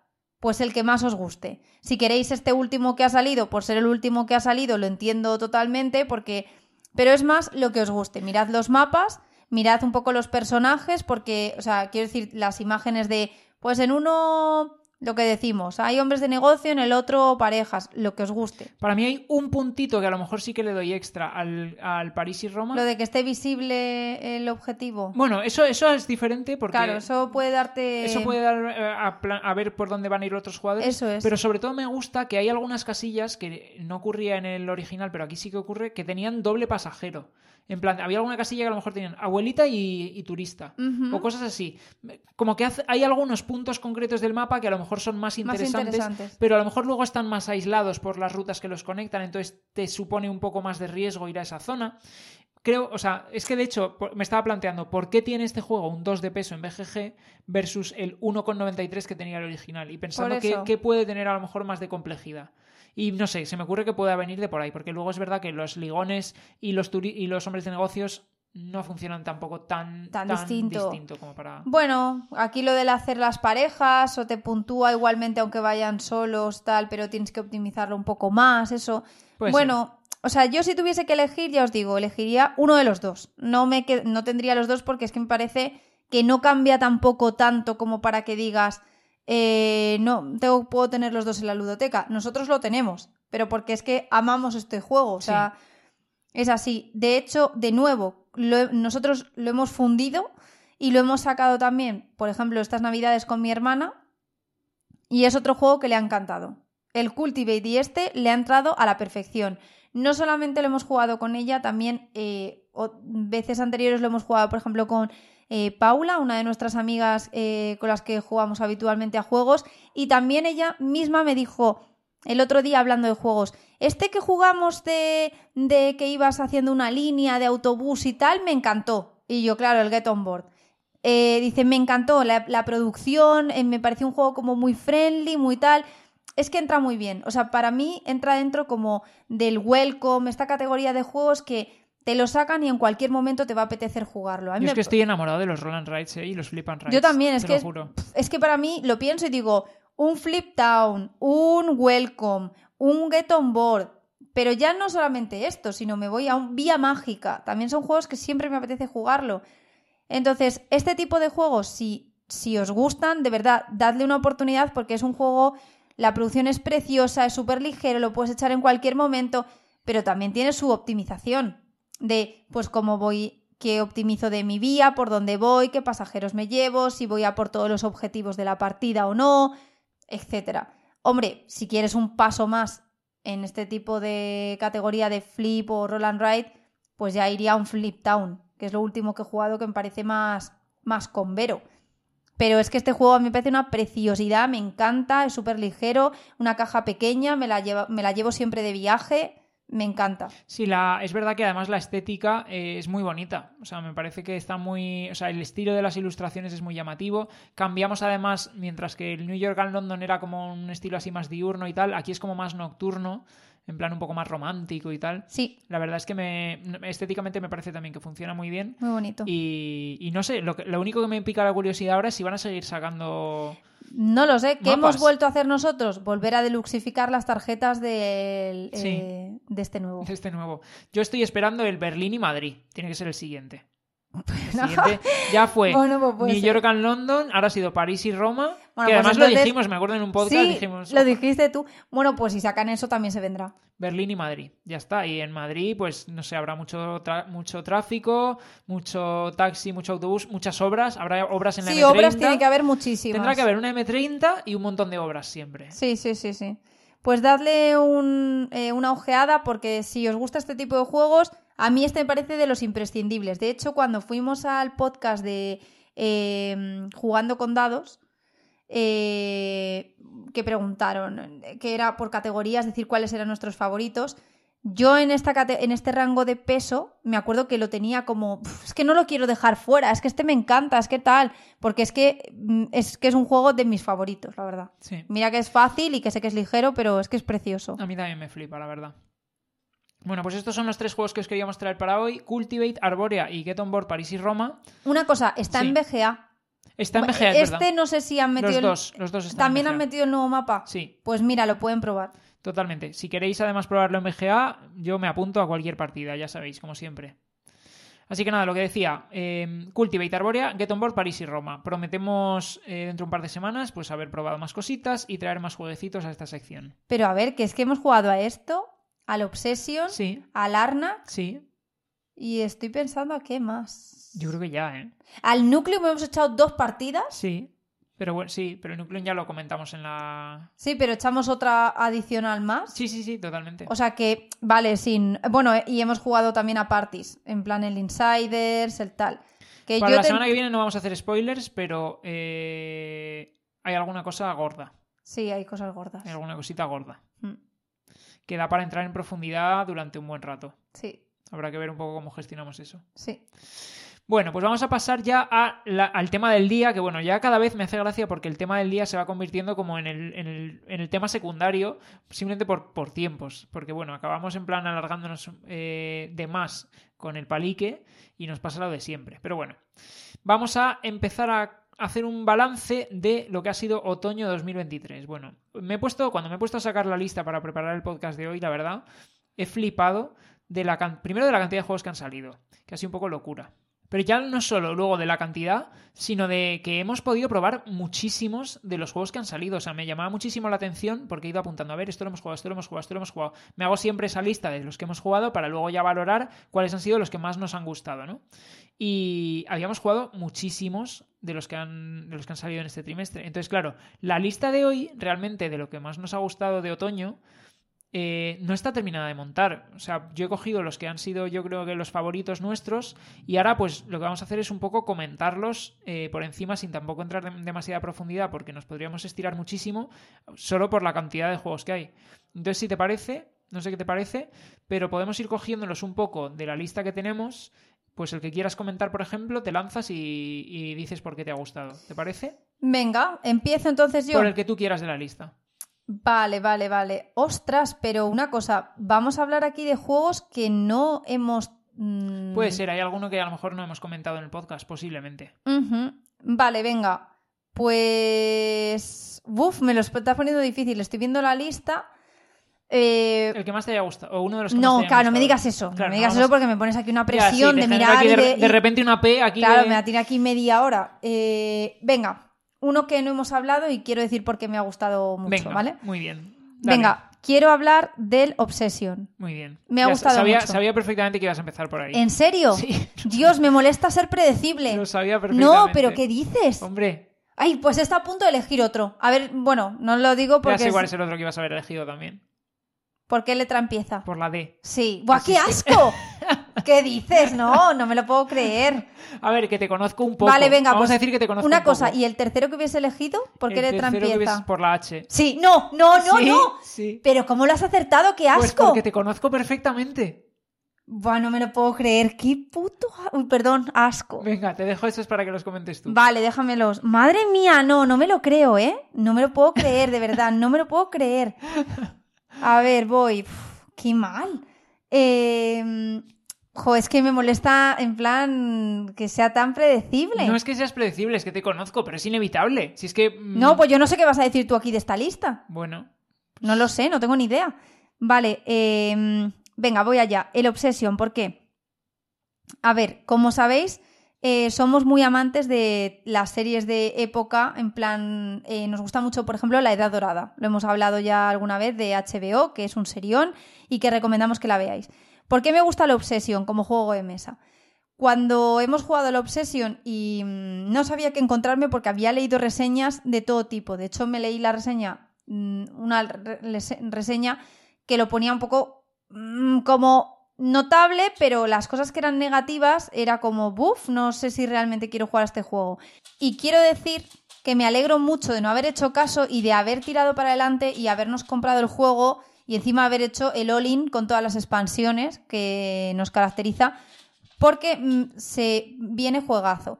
¿Qué me gusta de él? Me gusta que cuando me lo explicaste la primera vez no entendí nada. O sea, Eso te gusta. Literal, porque me pensé que no sabía muy bien de qué iba este juego y conforme iba avanzando en la partida me pareció eh, como muy táctico. O sea, tiene muchas cosas que es, pues es un juego de época, ¿vale?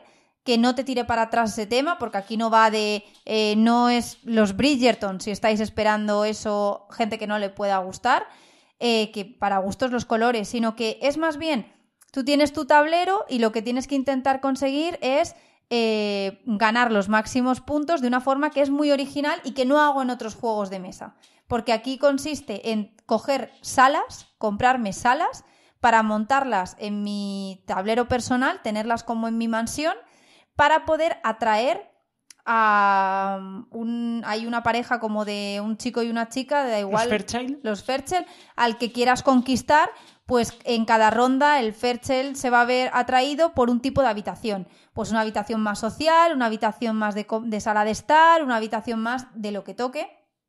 Entonces tú, al final, lo que tienes que hacer es eh, traerte habitaciones y eh, bajar eh, personajes a cada habitación, llenándola con los requisitos Sí, que es te como va que pidiendo. organizas eventos. Eso es, en cada habitación y al final eso pues te va a ir dando dinero con lo que vas a poder comprar nuevas habitaciones o te va a permitir hacer nuevas acciones o te va a permitir lo que sea, ¿no?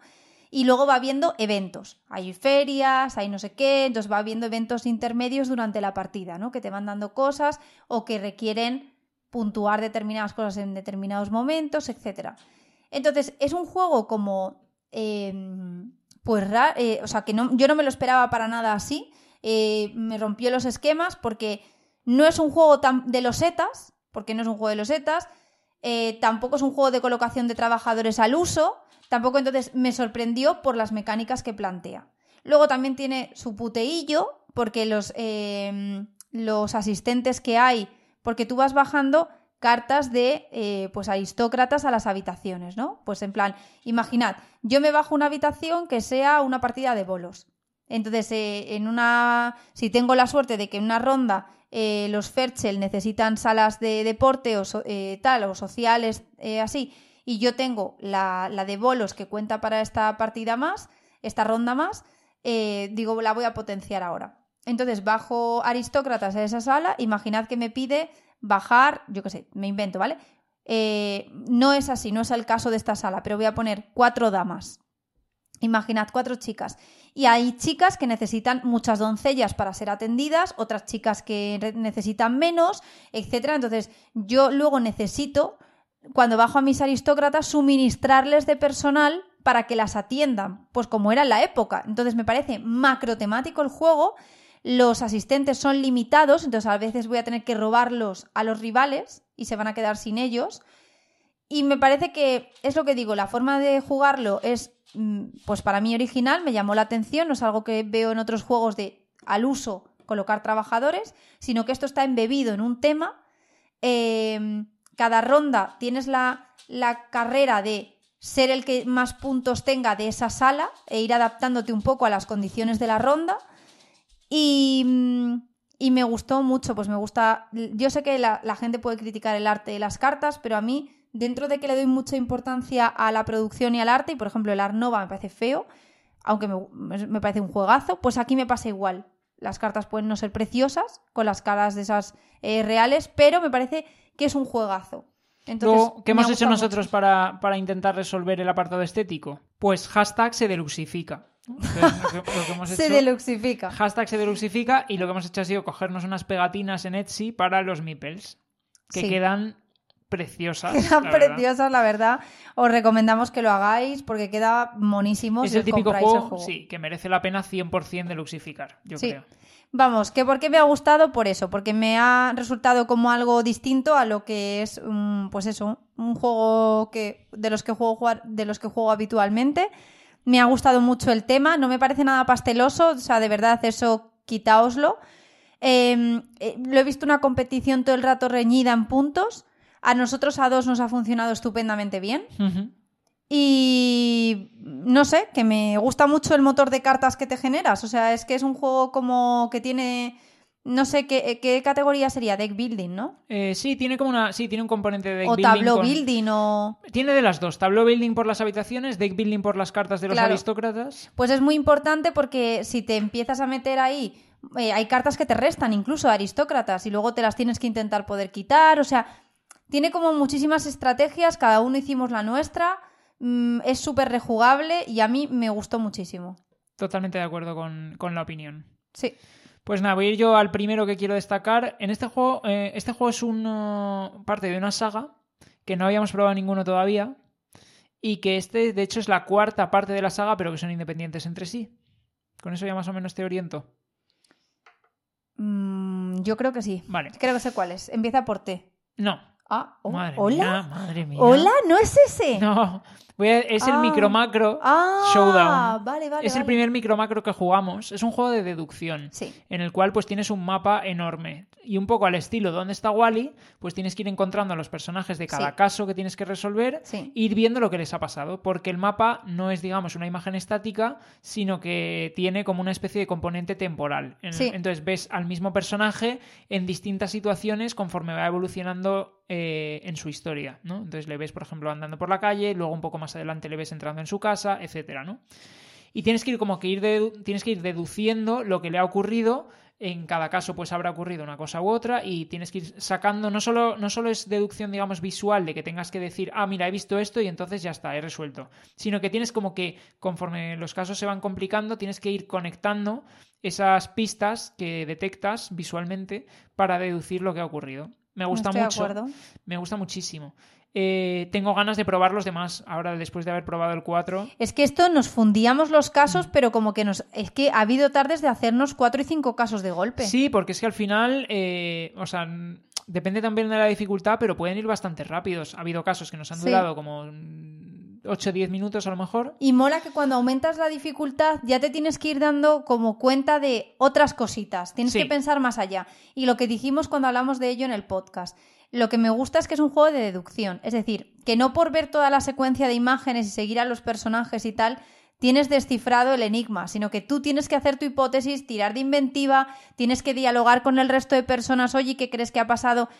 Que lo puedes jugar solo, solo, pero que si lo juegas acompañado es mucho mejor porque el mapa este es inmenso y te vuelves mico. Sí, también es verdad que no es un juego para jugar a 8, No, no, metiendo ahí cabeza a todos. pero entre 2 3 yo creo que es Sí. muy guay. Es ideal. Y lo que decíamos, a mí me recuerda mucho al Crímenes Ilustrados, pero a mí este me ha cautivado más, la verdad. Porque me gusta mucho, pues eso, la forma de resolver los casos.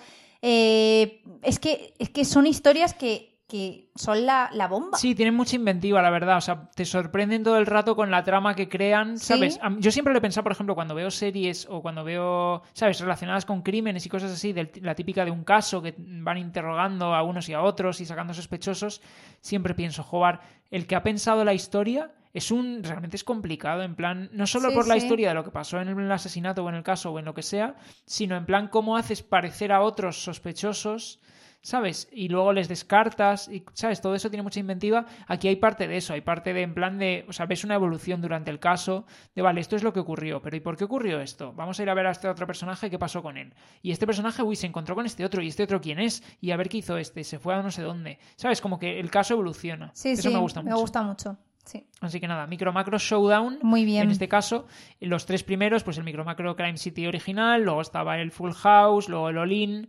También está la bonus box que combina casos para los cuatro. Bueno, una- un poco locura. Eh, me apetece probar el resto, la verdad.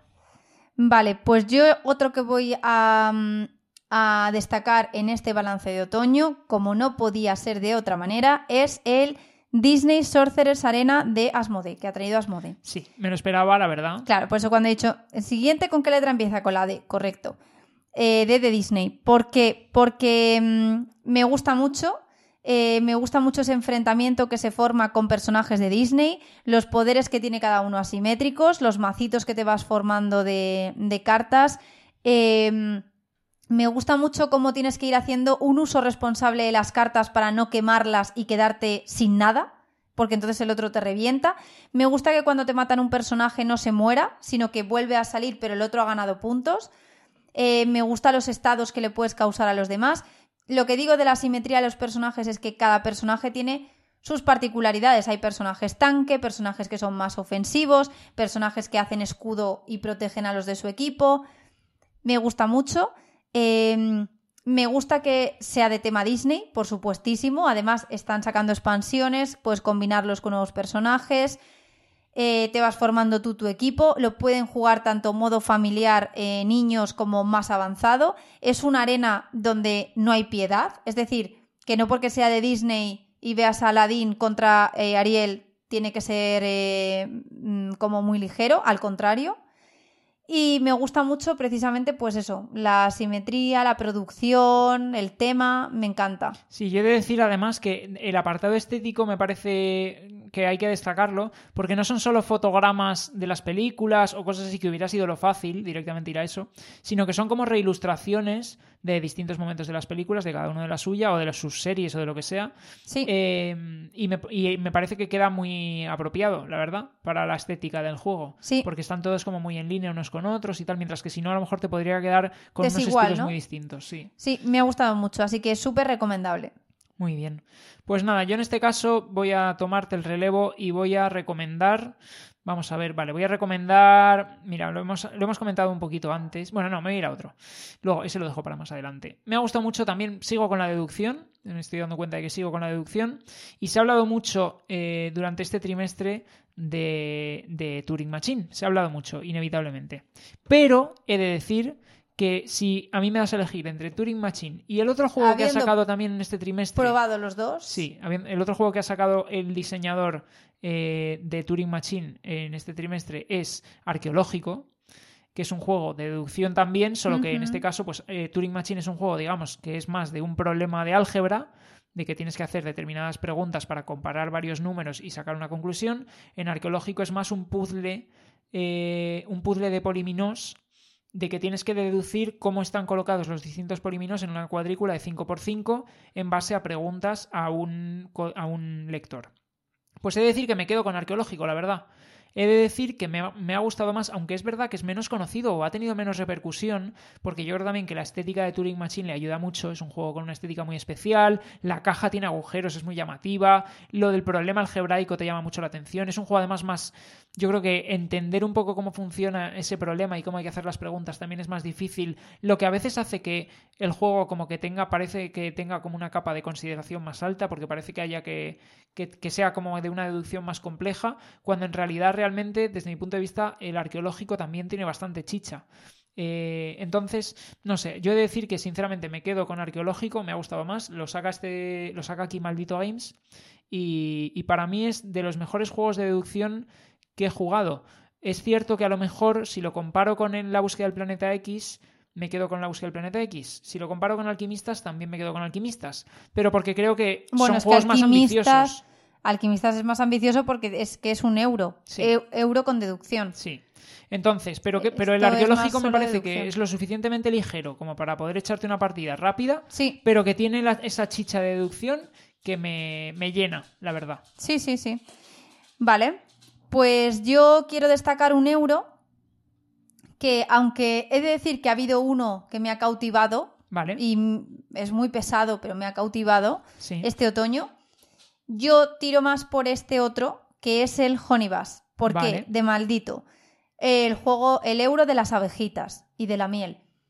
A ver, me encanta, me encantan los componentes. O sea, la miel que parece de verdad miel, Los distintos tipos de miel me parece una pasada. Es una pasada, es una bestialidad. Los meeples de abejita serigrafiados así me encanta.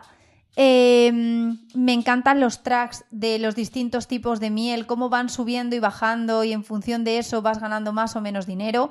Los encargos que tienes que hacer. A mí me gusta mucho en los juegos que haya misiones o encargos porque te van centrando tu objetivo y tu estrategia. En plan, tengo que satisfacer este encargo o este otro. Me gusta mucho. Entonces, que también pasa en otro, de, en otro euro de gordo que he jugado últimamente.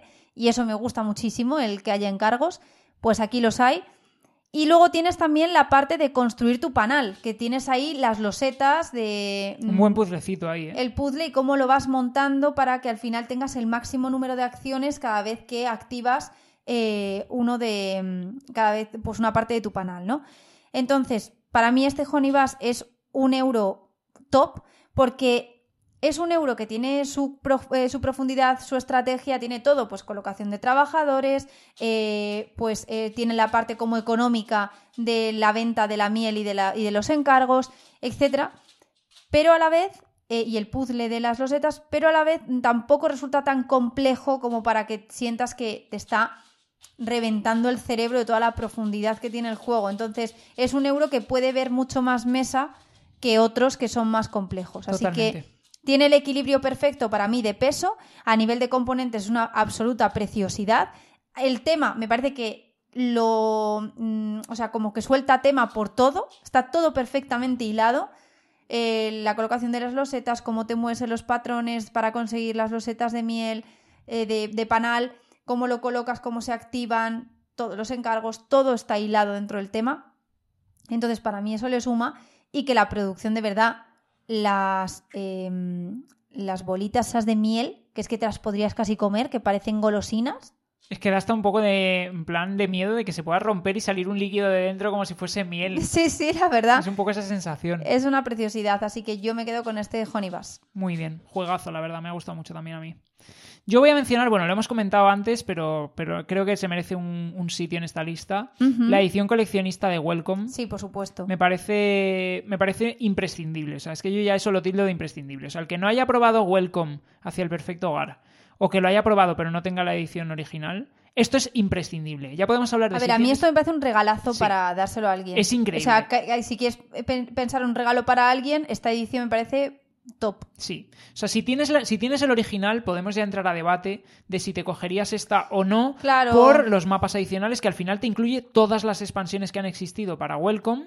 Eh, y además te incluye eh, mapa, el mapa original con estilos artísticos diferentes y además todo esto plastificado con, para pintar con rotuladores en vez de con lápices. Que para mí eso es un. O sea, para mí eso es un must en los, en los Roll and Ride. Soy hiper fan de los Roll and Ride o Flip and Ride o lo que sea y me gusta que estén plastificados, la verdad. Hay gente que no, ¿eh? Mm, esto estoy de acuerdo, estoy de acuerdo que para mí ya sería suficiente, probablemente. Pero bueno, ya podemos entrar a debate de tal. Pero el que no lo tenga, de verdad, esto, este, esta edición coleccionista es que me parece una bestialidad.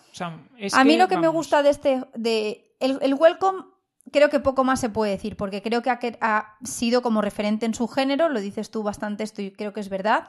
Es un juego que le puede sacar a mucha gente, a todos los espectros de nivel de jugón.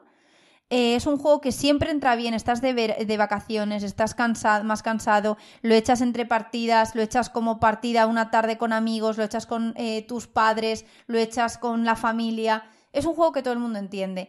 La edición coleccionista, al tener todas las expansiones, le mete mucha rejugabilidad, porque llega un momento que, oye, el welcome está muy bien, pero cuando le metes la de Halloween, eh, etcétera, pues, todo lo que, lo que la de Navidad, la Navidad, te hace que tengas mucha más rejugabilidad de un juego que es que es infinito y que siempre apetece jugarlo. Pues oye, le metes una reglita adicional, un sistema nuevo de puntuación, que eso está súper fresco. Pero es que luego además lo que dice Miki, que ya pueda, que esté plastificado, que ya te venga con los rotuladores, que tengas distintos tipos de, mapa para jugarlo de, de, tarjeta de jugador y lo juega cada uno con el diseño que le apetece. Es que me parece una preciosidad. Vamos, yo ya te digo que lo considero, te lo juro, o sea, es de los... Si tengo que decir que un juego es imprescindible, Para, Madre para- mía. sí, para- en plan, si te gustan los juegos de. Si te gustan los Eurogames, por ejemplo, ya podemos entrar a cuál considerarías imprescindible y eso es un melón muy un gordo. melón gordo, sí. Pero, si te- pero al que le gusten los Roll and Rides, Sí. esto es imprescindible, te lo juro. O sea, Sí, lo, considero así. Una bestialidad. ¿Quieres destacar alguno más? Yo tengo alguno más que si no, pero no sé si tú te quieres focalizar en alguno. Mm, a ver. Eh, A ver. Es que estoy dudando, ¿sabes? Eh, eh, a ver, ¿tú te focal... ¿Tú hay alguno que quieras destacar? Sí, a venga, ver, si quieres voy yo Yo primero. sí, dale. A ver, yo creo que eh, por varios motivos, y ahora voy a decir por cuáles, ¿no? Pero eh, The White Castle, de Beer, me ha gustado mucho. Es un juego que le encuentro muchos pros, sobre todo. Podemos entrar a si el juego es, por ejemplo, más o menos temático, más o menos estético o lo que sea. Eso son cuestiones debatibles. Pero pros que, creo que son objetivos y que tiene este juego. Punto número uno. Se juega rápido. Es un juego que nosotros hemos Ya, llegado sí, a sí. jugar a dos en 45 minutos. Sí, eso es 40-45 verdad. minutos. Que para ser un juego, un Eurogame estratégico, es un pro muy gordo. Sí. Segundo, cajita pequeña. Sí. Vale, va todo un poco apretado en la caja, pero cajita pequeña. O sea, me parece un acierto tratar de minimizar el espacio. Tercero, eh, a, a pesar de que la iconografía yo creo que puede ser mejorable, aunque es muy clara, puede no ser a lo mejor demasiado estética, pero sí que tiene ciertos componentes que son una preciosidad. O sea, en plan, lo de los puentes y tal me parece un acierto bastante gordo. Creo que es un componente que tanto mecánicamente como eh, gráficamente funciona muy bien. Y luego eh, me parece un- una me parece como un estilo de producto este que está sacando de Beer de los Eurogames en cajita pequeña y con precio contenido, que es a donde iba, un acierto. O sea, me parece los juegos ahora de 30 a 35 euros me parece un target muy bueno, porque cuando parecía que los juegos llevaban años subiendo, que los juegos que antes valían 40 o 50 se habían subido a 60 o 70, de repente volver con un producto así de completo y a 30 euros me parece una- un aciertazo. Entonces creo que por todos esos motivos se merece también un espacio aquí en, lo- en los mejores de otoño, la verdad. Sí, sí, probablemente, claro. Sí, sí, Entonces, me pues parece nada, bien. The White Castle de Beer. A ver, ¿quieres dejarlo aquí? Venga. O... A ver, es que yo hay Mención uno... honorífica, ¿qué quieres hacer? Es que hay una, hay uno que si no se menciona me parece como un poco de locos, ¿eh? Venga, pues menciónalo tú. Si sé por dónde vas.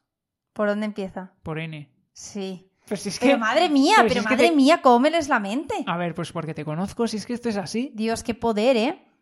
A ver, yo hay muchos que me estoy dejando, Sí, lo sé. ¿vale? Sí, yo también hay muchos que me... estoy- Pero porque también es que yo creo... Pero entiendo que hay que no hacer una selección. Sí, y que no, tampoco nos debemos repetir en Claro, plan hasta no la me puedo repetir hasta la saciedad y no puedo estar aquí repitiendo todos los juegos que he jugado que ya he recomendado. Entonces, Sí. si tengo que destacar, me tomo esto como un destacado, Sí. ¿vale?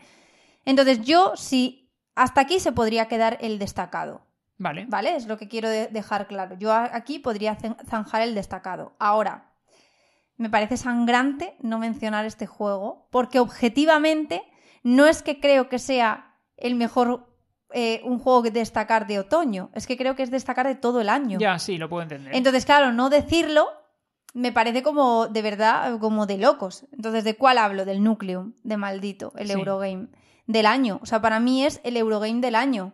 O sea, es que es un juego que he podido jugarlo varias veces, he podido explotar distintas estrategias, he podido tal, y me parece el mejor Eurogame. Sí, yo... eh, esto te va a sonar un poco Pero a... más que, o sea, yo hemos podido probar el Ratch of Wistar de, de Essen, pues hemos jugado a muchísimos, al Barcelona, al Arborea, a, no sé, es que así que me estén viniendo al Darwin's Journey, a, mm, joder, no sé, mm, Honey Bass mismo, y evidentemente este juego es que es que es un euro, pero no sé cómo decirlo, o sea, Es muy, completo, perfecto. Sí, es muy completo. Entonces, claro, no decirlo, es que no solamente en balance de otoño, es de todo el año. Sí, yo te iba a decir, esto te va a sonar un poco también a disco rayado o a déjà vu, pero a raíz de jugar al Nucleum eh, me he metido a jugar en la BGA al Barrash. Madre de Dios, Ya. porque también lo comparan. Claro. Pero a ti, ¿qué te pasa? Bueno, ¿Y tú eh, cuando juegas? ¿Estamos pintando la cocina? Nada, pues la BGA lo, bu- lo bueno que tiene, y me voy a poner también a vender la BGA, es que tú coges por la noche, te metes y a lo mejor tienes, un- pues te toca en las seis partidas que tengas abiertas, lo juegas durante 15 minutos y hasta el día siguiente. Y Ya, no tienes ya. que estar, ¿sabes? No, no, no es una Pero es que, claro, la te BGA requiera- tú últimamente te echas un Arnova, un Barras, un no sé qué, que son juegos, madre mía, muy duros. Y te lo estás echando como el que se toma unas pipas Estoy en un totalmente banco. de acuerdo contigo, pero lo que he notado es que cuando tengo solo una partida abierta a cada juego, me es mucho más fácil. O sea, por ejemplo, si te abres tres partidas al Ars Nova, es, in- es insufrible, porque es impo- Pero ¿cómo vas a tener tres partidas abiertas a la Nova si yo no puedo ni atender a una? Ya, lo entiendo, pero, pero lo que quiero decir con esto es, si tienes tres partidas abiertas, te abres la partida y estás perdidísimo, te tienes que poner a comprobar qué Así estaba no haciendo puedo. en esta, si qué tú no estás qué. jugando, eh, eh, fuera de bromas, ¿eh? Si estás jugando cuando yo me duermo, porque yo esto no lo he vivido, te estás jugando, eh, yo acabo harta de pintar y tal, y tú te- juegas un Arnova, un Barras, eh, un Zolkin, yo no puedo seguir jugando contigo porque va a llegar un momento que tu cabeza va a ser ahí, pa, pa, pa, pa, pa, así, ecuaciones matemáticas, ¿sabes? Y No. yo con el Arnak muriendo. No. Yo muriendo en el Arnak. A ver, últimamente estoy jugando a el Barras, ¿vale? Estoy jugando al Castillos de Borgoña. A ver, no puede ver, es ser, que ya te- está. te voy a fin. decir por qué. Ciérralas. Estoy jugando al Through the Ages, Vale, o sea, ya está, Miki. al Grande, al Blood Rage, al Puerto Rico No, el Puerto Rico lo odio. Al la verdad. Yo lo siento, sé que es un popular opinion, Trail. pero es un juego viejuno. A ver, ¿por qué estoy jugando a todo esto? Sí, ¿por qué? Porque ha sido muy buena idea de alguien crear una liga de los juegos que son top 100 BGG. Y tú has entrado, has y yo he caído. entrado, claro. Entonces, ¿pero, qué, pero ¿a dónde voy con todo esto?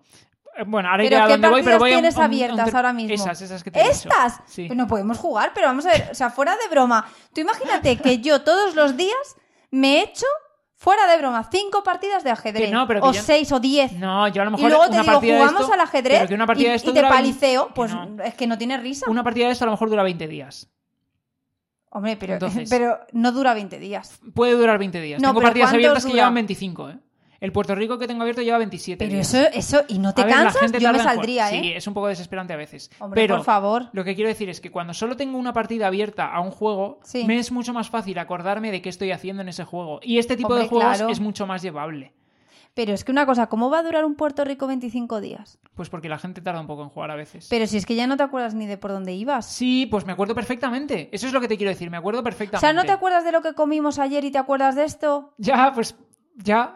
no, o sea, es llamativo. Bueno, tienes una memoria que es para lo que le interesa. Muy selectiva. Oye, que tú te acuerdes de cómo se juega el Zolkin ocho años Pero yo después. no me acuerdo solamente de eso. Yo es que, es, o sea, vamos a, a ser claros, es verdad, ese es mi punto fuerte. Ya, ya. Yo siempre he sido muy memory. El día que me pase algo en la mente, he perdido todo. Todo mi don. Porque todo Que mi se te don es la base de datos, el formateo vendrá mal. Exactamente, ese es el problema. Bueno, ¿a dónde iba con todo esto? Bueno, que, me parece de locos. O sea, sí, es que no, no, pero no puede ser. pues ¿Y por qué luego tardas cuatro horas en el Arnak?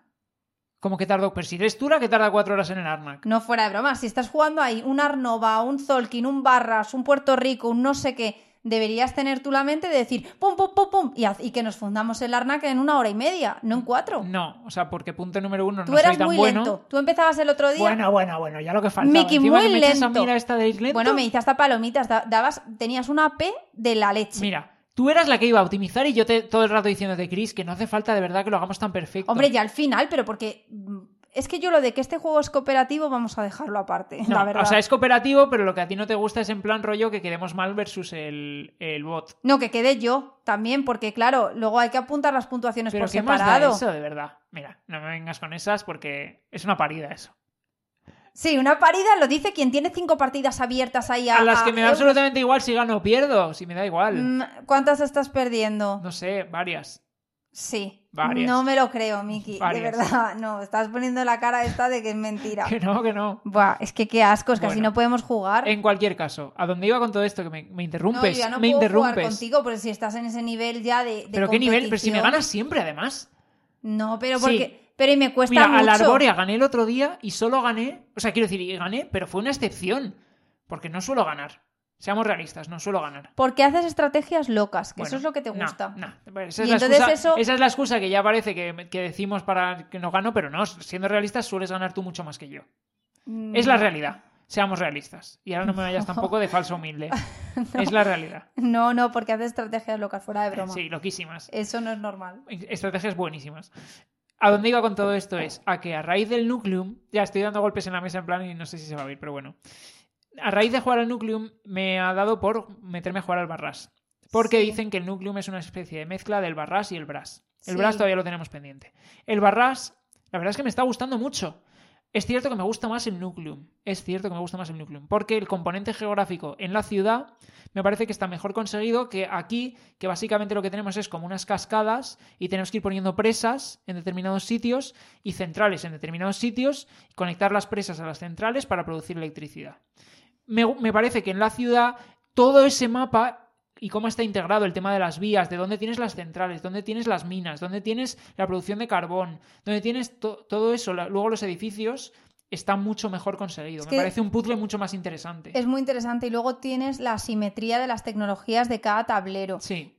tienes de nuevo aquí misiones, porque tienes ahí unas tarjetas de objetivo de contratos que te van focalizando, que es lo que digo, a mí eso me gusta mucho los euros, porque te hace, tú lo tienes ahí y dices, mi objetivo es hacer puntos. Si voy consiguiendo los contratos, voy consiguiendo también puntos. Sí, por ejemplo, mientras que en Barras los contratos son produce 7 energía, o 8 energía, o 9 energía, o 10 energía, es siempre en el número. En, en Nucleum los contratos son conseguir, en plan, tener tantas construcciones en ciudades de este tipo, tener no sé cuántas losetas de acción, tener no sé cuántos trabajadores en no sé dónde. ¿Sabes? Me parece que es mucho más interesante, la verdad. Claro, es que es un euro muy redondo. Entonces, a ver, eh, si yo tuviese que quedarme con alguno de los juegos que ha salido, me quedaba en la lista que hemos dicho hasta entonces, porque por el tipo de jugadora que yo soy y las veces que va a haber mesa y tal. Pero tengo el Nucleum y es un juegazo. O sea, es un juegazo y me parece de lo mejor que ha salido este año. Entonces, no puedo quedarme callada y decir, no, no lo destaco. Es que lo tengo que destacar incluso sobre, por encima de cualquier otro, porque es muy redondo. Estoy completamente de acuerdo contigo y además se merece la mención. Te doy las gracias por ella, de corazón. Pues nada. Em, mención especial que quiero hacer, simplemente mencionar especial. Me ha gustado mucho Forest Shuffle de Asmodee. Por supuesto, nos ha gustado mucho por París y Roma, pero no nos queríamos repetir. Y luego también destacaría, por otro lado, el Saber Ancestral y el Cultivate, que me han parecido juegos así, entre ligero y medio, muy chulos, la verdad. Sí, yo de verdad el Cultivate, eh, para gente que lo queráis tener eh, y meter a, pues para meter a la afición a gente que es menos jugona, os va a venir muy bien, o como familiar para tener en casa. Mm, de interacción absoluta entre jugadores. Porque hay muchas, muchas veces, por ejemplo, me pasa a nosotros con mi hermana, que dices, la quiero ir metiendo en la, afición y que vaya probando cada vez más, aunque hemos probado muchos juegos con ella, pero claro, yo no le puedo sacar un núcleo porque la tengo fuera o un honey bass, pues probablemente tampoco es la mejor forma. Pero la vas metiendo con este tipo de juegos y sí que pues la cazas, ¿no? Sí, ella que no se entere, igual está escuchando ya, este lo mismo escuchar podcast y se nos acaba el chollo. de la estrategia, ¿no? Para... Para cautivar aquí a la gente. Me parto. Bueno, pues hasta aquí la lista de lo que más nos ha gustado de otoño 2023. Vamos a pasar por eh, las cuentas pendientes. Ya he conseguido recopilar cuáles han sido las cuentas pendientes de este año. por un lado, de primavera traíamos Dungeon Pets, Jerusalén y Eleven. Madre mía, no hemos probado ninguno. Ninguno de esos tres. De verano, la cuenta pendiente era John Company. Que sí, saldada. Que sí, John Company saldamos la cuenta pendiente. De hecho, a lo mejor lo jugamos próximamente otra vez. Ojalá. Eh, y ahora para este, este trimestre las que he apuntado como cuentas pendientes que nos hemos dejado son Viajeros de las Tierras del Sur, ¿Sí? Eh, el último juego de, publicado aquí en España de Garfield Games, y Destiny's Bosque Brujo. Ya, es que nos ha llegado del Kickstarter que nos metimos y no lo hemos podido todavía jugar. Sí, así que, el problema de para saldar la, la cuenta pendiente de Destiny's Bosque Brujo es que tenemos la cuenta pendiente de Destiny's varios casos del original, Destiny's mitos y folclore, Destiny's las arenas de no sé cuánto. O sea que tenemos un poco de Destiny's pendiente. Un poquito. Un poquito pendiente. Venga, ahora hay que tener vacaciones, no pintar nada más y ya está. y solo jugar a Destiny's. Ni webs ni nada y ya está. Vale, lo último que vamos a hacer de este balance de otoño, la mejor editorial. A ver, yo creo que este mes eh, también. Bueno, yo creo que. Es un poco más claro. Voy a hacer el resumen también. Mira. Lo diría que está claro, porque hay muchos juegos que ha salido. Han ha sacado esta editorial que son muy buenos y que hemos mencionado en el top. Sí, por hacer un resumen de lo que llevamos de año, aunque también lo haremos cuando hagamos el episodio de los mejores, de, vamos, de básicamente el 2023 en su conjunto. De hecho, yo destacaría otro que no lo hemos dicho aquí en el de otoño, pero es que de es otoño. el Flip Town. Pero claro, no es de otoño, lo ¿No tenía es de apuntado. otoño? No, es de verano. Lo que pasa es que no lo jugamos en Ah, verano, no pero para la lista del año puede ir perfectamente. Sí, yo para mí ese se va a colar, ¿eh? Sí. Entonces, bueno, en primavera nuestras mejores editoriales, o las mejores editoriales en, nuestro, en nuestra humilde opinión, fueron Beer y Bumblebee. En verano fue eh, Beer.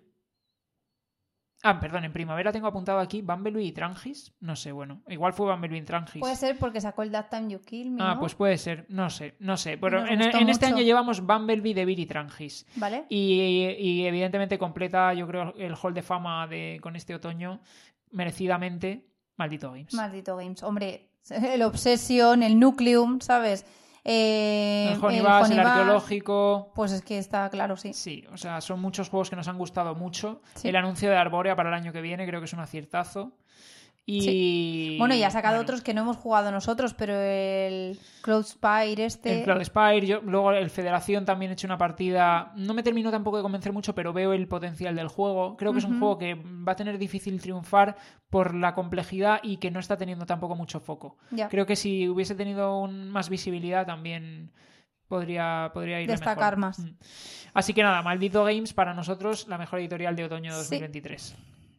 2023. Y hasta aquí el balance de, de otoño. Hasta Eh, aquí. Hasta aquí hemos llegado. Y con esto despedimos el que ha sido el primer episodio de 2024. Eso Año es. de lanzamiento de la web, de la pila de descartes. A ver, para el siguiente episodio tengo un nuevo juego Uf, que se viene un poquito de ridículo y quema cerebros. para jugar aquí nosotros. Sí, Para hacer un poco el ridículo delante de la audiencia. sí. Eso Yo sé que lo voy a hacer, evidentemente, porque nunca se me ha dado bien eso y me estoy exponiendo. Pero bueno, aquí estoy, ¿eh?